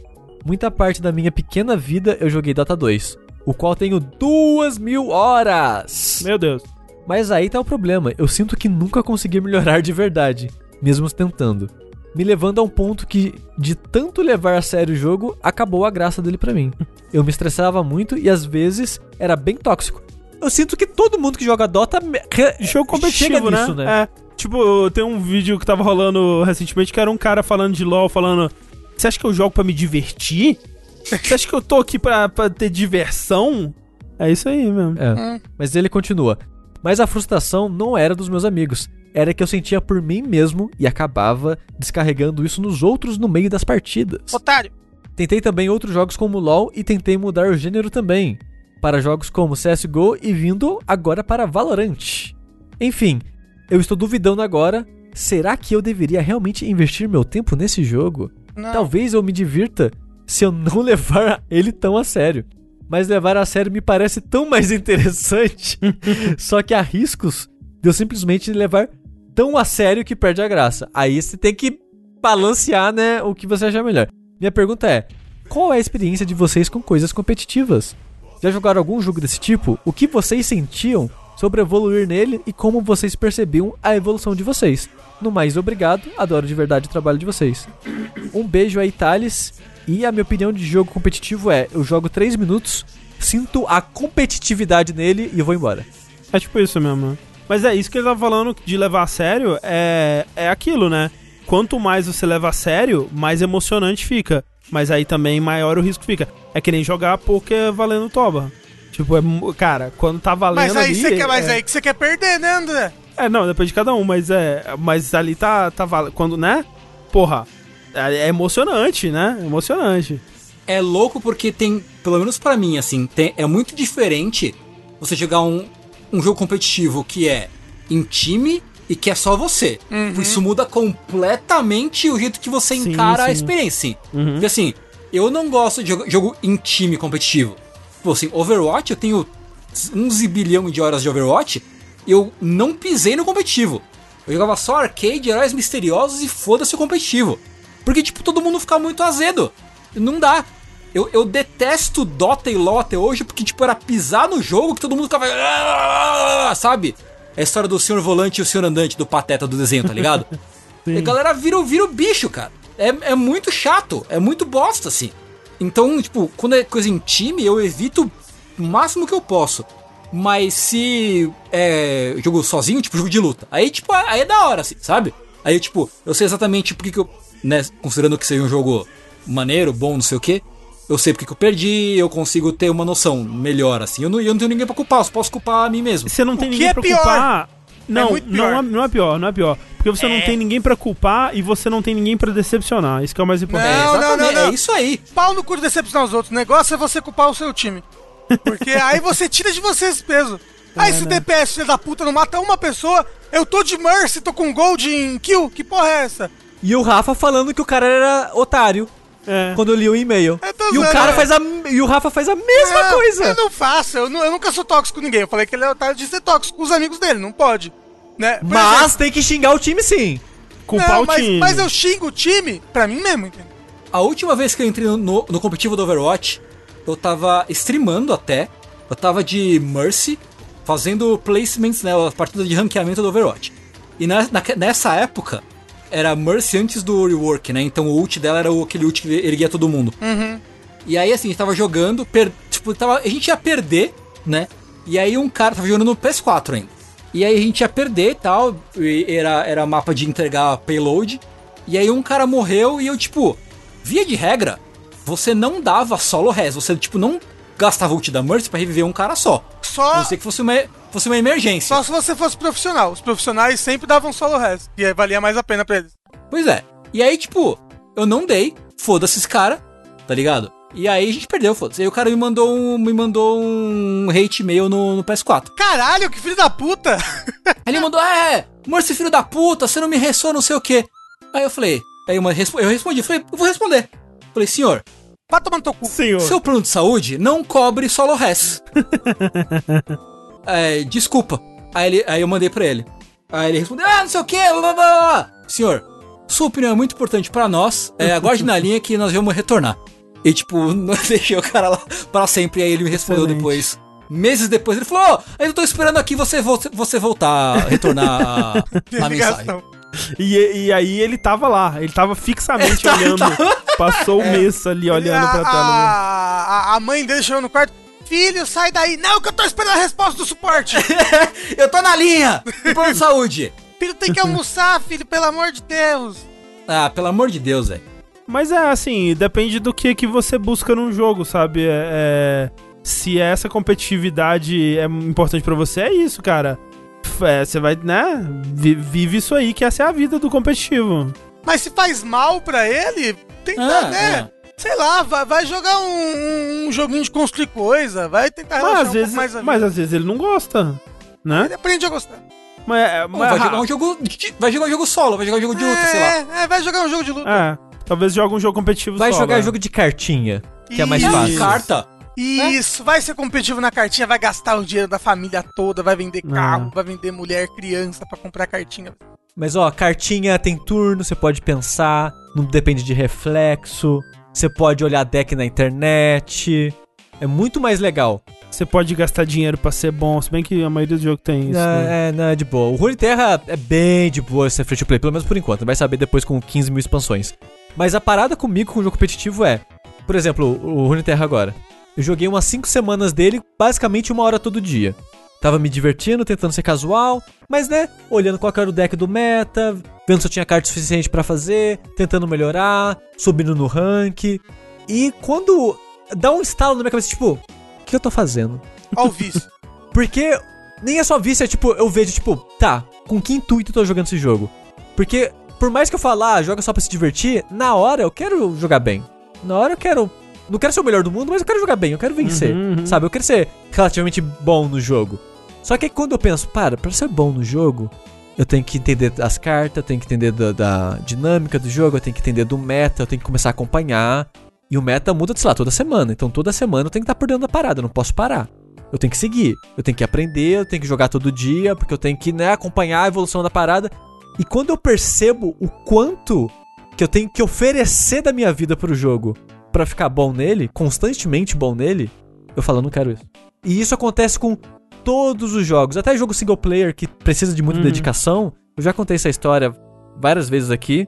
Por exemplo, com o Diablo 3, na época eu tava jogando, quando ele lançou, tava jogando ele, jogando hardcore, tentando terminar no hardcore com todas as dificuldades, umas paradas assim. E quando eu via a pessoa na época quando tinha a estrutura antiga de dificuldade, né, que era é normal, Nightmare, Inferno, essas coisas, que hoje em dia não é mais assim, mas quando tinha essa estrutura, o que os caras faziam pra conseguir jogar naquela dificuldade era ridículo pra mim. É ridículo de ah, não, a gente jogava em co-op e quando a gente chegava, sei lá, no inferno e um morria no hardcore, quando você morre, você perde o personagem. Aí o que que fazia? Um, o outro amigo tava lá, o cara criava um personagem novo e os dois jogavam junto na dificuldade alta pra Socorro. caralho pra boostear a- o level dele pra eles continuarem de novo. E o cara falava que, tipo, sei lá, aí eu morria, sei lá, todo dia e eu passava dois dias upando o personagem pra jo- avançar mais um pouquinho e pra fazer aquilo. E eu fiquei, sei lá, um mês pra terminar o jogo no inferno. E eu, velho, o- olha o que o cara tem que fazer pra conseguir jogar o jogo nesse nível. Parece gostoso, isso. parece agradável. Então, tipo, todo jogo que você quer se dedicar demais pra ser muito bom nesse nível é algo que eu não quero na minha vida. Uhum. Porque. Eu não, eu não sei, eu, me- eu me sinto muito sujo, eu me sinto mal de sentir que eu tô me dedicando tanto pra uma coisa só, sabe? Uhum. Eu gosto de variar mais, sabe? Eu, eu prefiro ramificar mais e viver experiências diferentes do que focar só em uma o tempo todo. Pra mim é mais valioso isso. Então, por isso que sempre que eu vejo que eu tô focando demais, me perdendo demais de- pra esse tipo de, tipo de experiência competitiva, que pede muito de mim, eu meio que eu, eu espicho É. pra fora do jogo. Mas tem que ver o que que, né, o que você busca num jogo também. Às vezes, como disseram ali no chat, o que você gosta de sofrer. Então, É, é masoquismo. é isso. Obrigado pelo e-mail. Próximo e-mail, então, Rafa. Uou! Lá. Olá, jogabilidanados, tudo bem? Rafa poderia ler esse e-mail com a empolgação do pessoal do programa G4 Brasil. Eu não sei o que é o programa G4 Brasil, então eu só vou ler, tipo, muito empolgado e muito game. Vamos lá. Meu, me chamo Guilherme, tenho 30 anos. Andei pensando nessa quarentena sobre como é jogar vários jogos ao mesmo tempo. Cheguei à conclusão que eu não consigo fazer isso com alguns jogos. Comecei a classificar os jogos que eu consigo intercalar com outros. Por exemplo, Final Fantasy VII só é possível aproveitar 100% da experiência do jogo se você só focar nele. Já Dark Souls é possível você intercalar com um jogo mais leve, para você desligar o cérebro, entre aspas. Monster Hunter World dá para mesclar com Walk Simulator, sem muitas mecânicas e mais focado na história. Não sei se é pira da minha cabeça ou se existe mais pessoas que pensam como eu. Vocês conseguem aproveitar a experiência de um jogo jogando vários games ao mesmo tempo? Muito obrigado. Abraço no André. Beijo na careca do sushi. Hoje G pro Tengu. E um tapa no cozinho do Rafa. Até mais. Que isso, já. Eu acho que não precisa ser tão ah, específico assim, né? Tipo, ó, é, ele tá fazendo tipo vinho com. é, Tá, tá pareando Com um queijo. queijo com vinho. E queijo com vinho, exato. E acho que não precisa tanto assim, né? Tipo, ah, Walking Simulator é só com Monster Hunter, que vai bem, cai bem. Tem um, um amargor delicado. Mas assim, eu não tenho tanto problema assim de parear dois jogos que eu tô empolgado. O problema é que se eu tô com um jogo que eu não tô tão empolgado assim e surge um que eu tô mais empolgado, se eu não terminar o que eu tô pouco empolgado, talvez eu nunca mais termine ele. Uhum. E aí é por isso que talvez eu foque no que eu não tô tão empolgado. Mas se eu tô igualmente empolgado em dois jogos, eu fico até feliz. De tipo, uau, um pouquinho de cada, yes! Assim, e eu, eu consigo, independente do jogo, assim. Quando eu encerro uma sessão com um jogo, independente do jogo que seja, seja de terror, seja de, de ação que requer muito de você e tal, os meus sentimentos eu coloquei na gavetinha ali, sabe? Parou ali, eu saí do jogo, uh, tô resetado. E aí eu vou pra outro jogo, abro outra gavetinha e, e retorno dali. Pra mim não é tão não é tão problemático fazer isso não. Normalmente eu não consigo se são tipo jogos que, tipo, jogo muito focado em história, sabe? Aí jogar Uhum. dois jogos que é muito focado em história ao mesmo tempo, eu acabo embananando. Assim, agora, tipo, jogo que é muita mecânica, jogo que é muito só ação, eu posso jogar vários ao mesmo tempo que não tem nenhum problema. Exceto que você vai errar os botões É. todas as vezes. Sim, ah, não, isso com certeza, nossa. eu- direto eu vou jogar, sei lá, é, vou jogar Dark Souls, de repente eu vejo que eu tô tentando correr com o botão do Final Fantasy, sabe? Sim. Então, tipo, é assim. É, eu prefiro jogar um jogo só a cada vez. Termino o jogo e vou pro próximo. Eu não sou muito fã de ficar misturando experiência, porque eu faço muito isso que o André falou. Se eu vou por um próximo, é capaz de eu nunca mais voltar pro anterior. É, o problema pra mim é esse, assim, não é nem misturar, não é nem a harmonização de queijos e vinhos, assim, é mais, tipo, corre o risco de, de um desses jogos se perder e nunca mais voltar. Uhum. É. Mas é isso, obrigado então pelo seu e-mail, Guilherme. O próximo e-mail aqui, que é o último e-mail, que é do Diego Turco, ele diz o seguinte: Boa noite. Então, por causa desse dólar estúpido, depois de uns 15 anos, voltei a destravar o videogame para poder jogar alguma coisa nele. Parece bobeira, mas fiquei chateado no dia, porque é algo que jamais pensei que fosse precisar fazer de novo. Meu Switch é de abril de 2017, portanto, possível de ser desbloqueado. Comprei a chavinha no Mercado Livre e o processo foi bem simples. É muito esquisito ver seu videogame fazer algo que ele não deveria. Parecia que estava violando o bichinho. Quase pedi desculpas e, e dormi abraçado com ele no dia. Mas mais terrível ainda é pagar 360 reais num jogo. Olha que tá mais, hein? Pra minimizar a culpa cristã, eu tenho comprado alguns desses jogos na Steam quando é indie e quero comprar alguns usados em mídia física mais pra frente porque gosto das capinhas e tal. Enfim, não tenho nada pra perguntar não, foi só um desabafo mesmo. Um abraço. Ninguém pode te julgar. Vocês já viram como é que é o negócio de você desbloquear o Switch, você não jogar? vi, não, não. Você, você tira Não, um Joy-Con. é, não, eu não sei se é bom dar um tutorial aqui. Não, mas até aí a pessoa precisa comprar o, o, o bagulho. Não sei. Porque você tira o Joy-Con e aí você bota no lugar que bota um Joy-Con, tipo um chipzinho, um negócio assim. E Esse ele, dá dá um um, curto. e ele dá um curto-circuito no, no, no, no, Switch. Então, tipo, é loucura. meio que violando, assim. Você tem que botar o negócio e pá, toma Switch, isso daqui. E aí, pá, ele toma um curto-circuito. E aí depois você, pum, e aí bota o Joy-Con de novo. O negócio. É. é, ó, uma coisa que tá, me ajudou no Switch recentemente, do único jogo que eu comprei no Switch agora, é que eu comprei na eShop brasileira, que os preços ainda estão os antigos. Ainda. É, então, tá 250 reais, que é alto pra caralho ainda, mas né. Não Tipo, tá né? 400 reais. Gente, ainda tá uns preços bons, 250 É, reais. então, não né? falei que é bom, tô falando que é um preço antigo. Que já era alto, imagina agora. É. Mas é isso aí, Diego. É. Ninguém vai poder te julgar, só apenas Não, Deus, não. nem Deus. Deus tá jogando no, Switch desbloqueado também, pode ter É. certeza. Pois é. Você acha que Deus vai pagar por joguinho? Claro que não, Deus é comunista.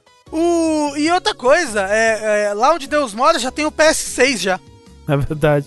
O meu, meu Ouviu? primo que falou. O meu, meu primo é filho de Deus e falou. Isso. Enquanto a gente vai ali encontrar o Jesus pra jogar PS6, eu sou o André Campos. Eu sou Eduardo Sushi. Eu sou o Rafael Kina. Eu sou Fernando Mucioli.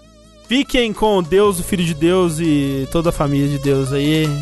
Juízo, cuidado. Um beijo no coração de todo mundo. E até a próxima. Tchau.